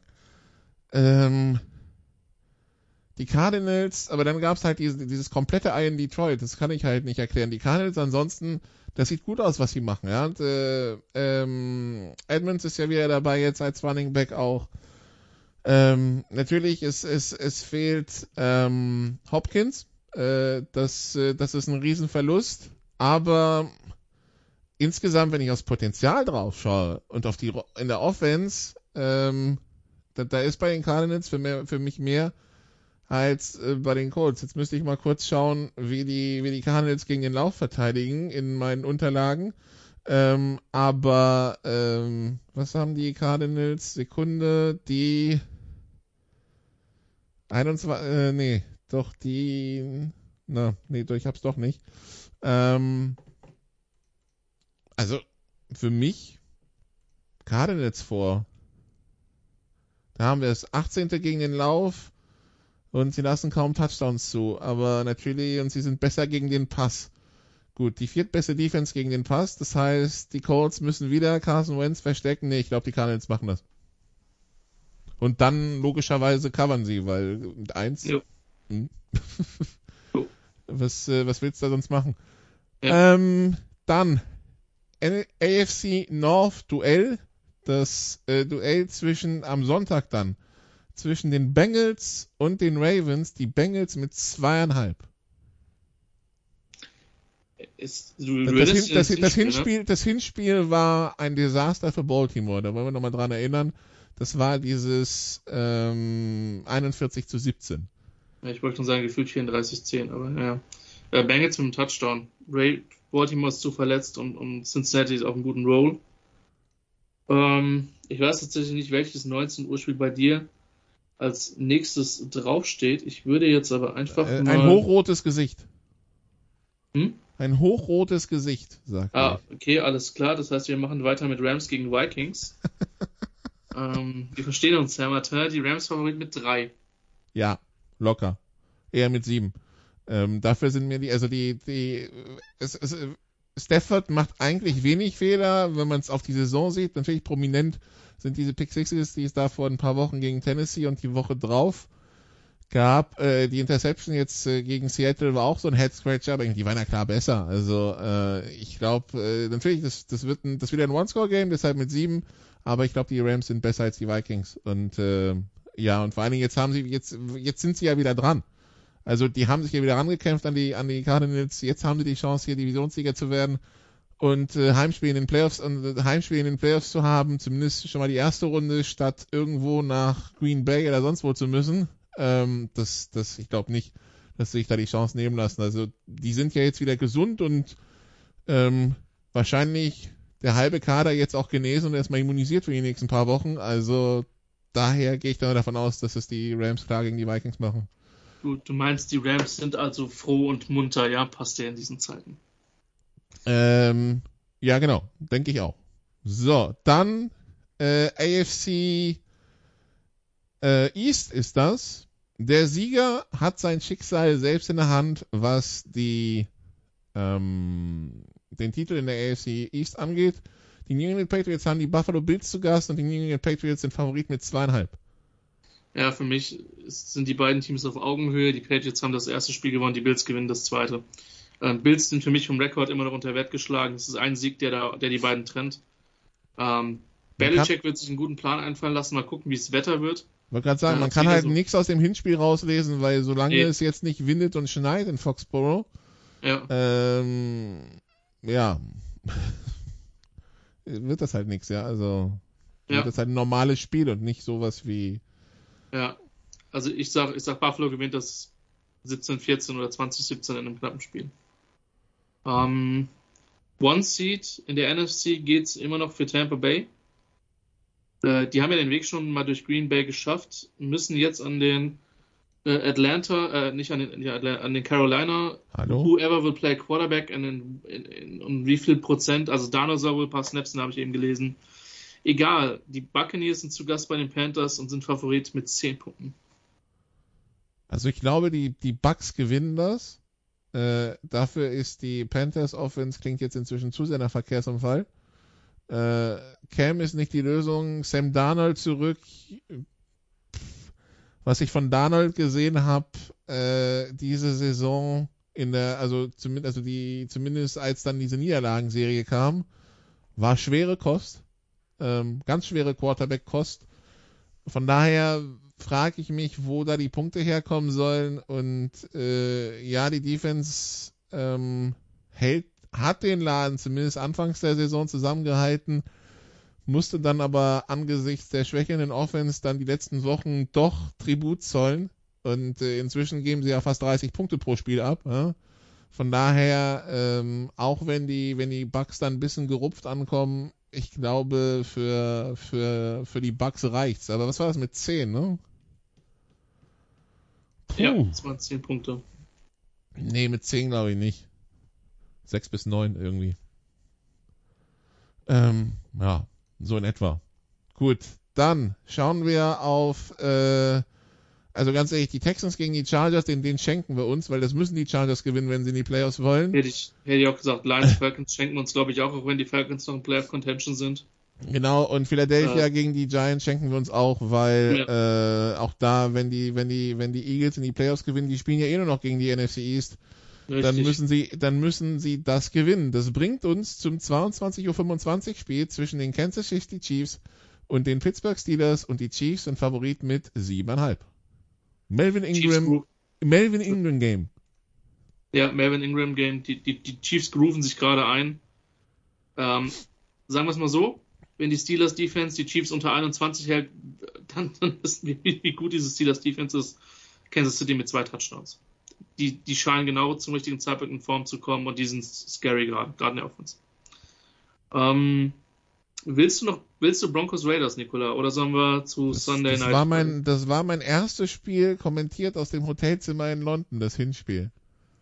Ja, es ist ein Pickern zwischen Broncos und Raiders. Dann gib uns doch einen, gib uns doch einen Sieger. Bridgewater wird raus sein, vermute ich mal. Ähm, weil Concussion Protocol und so bei der Stelle, die der kassiert hat, ähm, vermute ich, also wenn der am Sonntag spielt, dann wäre es unverantwortlich von den Broncos. Ja. Ähm, meines Erachtens. Ähm, es tut mir übrigens leid um Teddy Bridgewater, weil bei dem, also bei dem bei seiner Verletzungshistorie jedes Mal, wenn ich den am Boden sehen ja. liege, also vielleicht mehr als bei anderen Quarterbacks, denke ja. ich, oh nein. Ja. Ähm, die Defense der Broncos macht schon Spaß, ne? Mhm. Ähm, Hält dich total gut. Ähm, es ist wirklich so, dass diese Broncos ein Quarterback davon weg sind, wirklich gut zu sein. Das, äh, das, das, das, das sagen wir seit dem Frühjahr und das hat sich bestätigt. Jetzt gegen diese Raiders, die up and down sind, ähm, die das Hinspiel aber ziemlich dominiert haben, ja, also ähm, da hast du den Verwalter Teddy gehabt und das hat halt nicht ansatzweise gereicht gegen diese Raiders. Pick'em, ne? Dann Pick Raiders. Ja. Würde ich sagen. Okay. Ähm, in einer sehr, sehr engen Division. Dann Sunday Night, Cowboys gegen das Footballteam aus Washington, gegen wen auch immer der, der Quarterback spielt. Die Cowboys mit elf. Sehe ich nicht. Also ich sehe keine elf Punkte. Die, die Offense ist sehr anämisch. Ähm, ich hatte den Eindruck immer, wenn die Giants die Cowboys zum Werfen gezwungen haben, hatten die Cowboys echt Probleme und Washingtons Defense ist besser als, als die der Giants. Ähm, Low Scorer, Washington wird es eng halten, Washington wird es nicht gewinnen, aber der lässt mit maximal sechs Punkten. Gut, und äh, dann haben wir noch, was ja irgendwie erweiterter Playoff-Kampf ist. Ich würde sagen, der Sieger bleibt drin und der Verlierer ist endgültig raus zwischen Saints und Dolphins, oder? Äh, Entschuldigung, genau. Ähm, Saints Dolphins haben wir noch. Und New Orleans, Nicola, ist Favorit mit drei Punkten gegen Miami. Nee. Nee? Die kriegen Waddle zurück. Gut, auf Running Back gibt's Fragezeichen, weil äh, zwischen Verletzung und Corona ist, glaube ich, der Kader in der Tiefe ein bisschen angeschlagen. Aber äh, Waddle hat ja jetzt ein Spiel verpasst wegen Corona, der sollte wieder dabei sein. Und ähm, das ist für mich auch einer der besten Offense-Rookies die, Offense -Rookies dieses Jahres. Ähm, die, die, die Dolphins ähm, ja, das, das kann man sich wieder anschauen seit ein paar Wochen. Und ich finde die Saints gut, jetzt mal den, den Sieg gegen, gegen Tampa ausgenommen, aber das war jetzt auch keine, also das war jetzt kein dominanter Sieg, ja, das war, was ist denn 9 zu 0?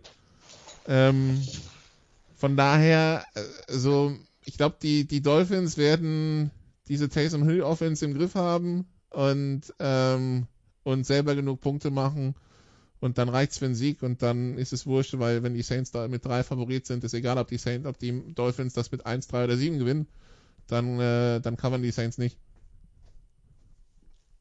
Mein Eindruck. Dann haben wir's doch. Dann haben wir's. Woche 16 also. Kommt. Ähm, du weißt schon, was du kommentieren wirst?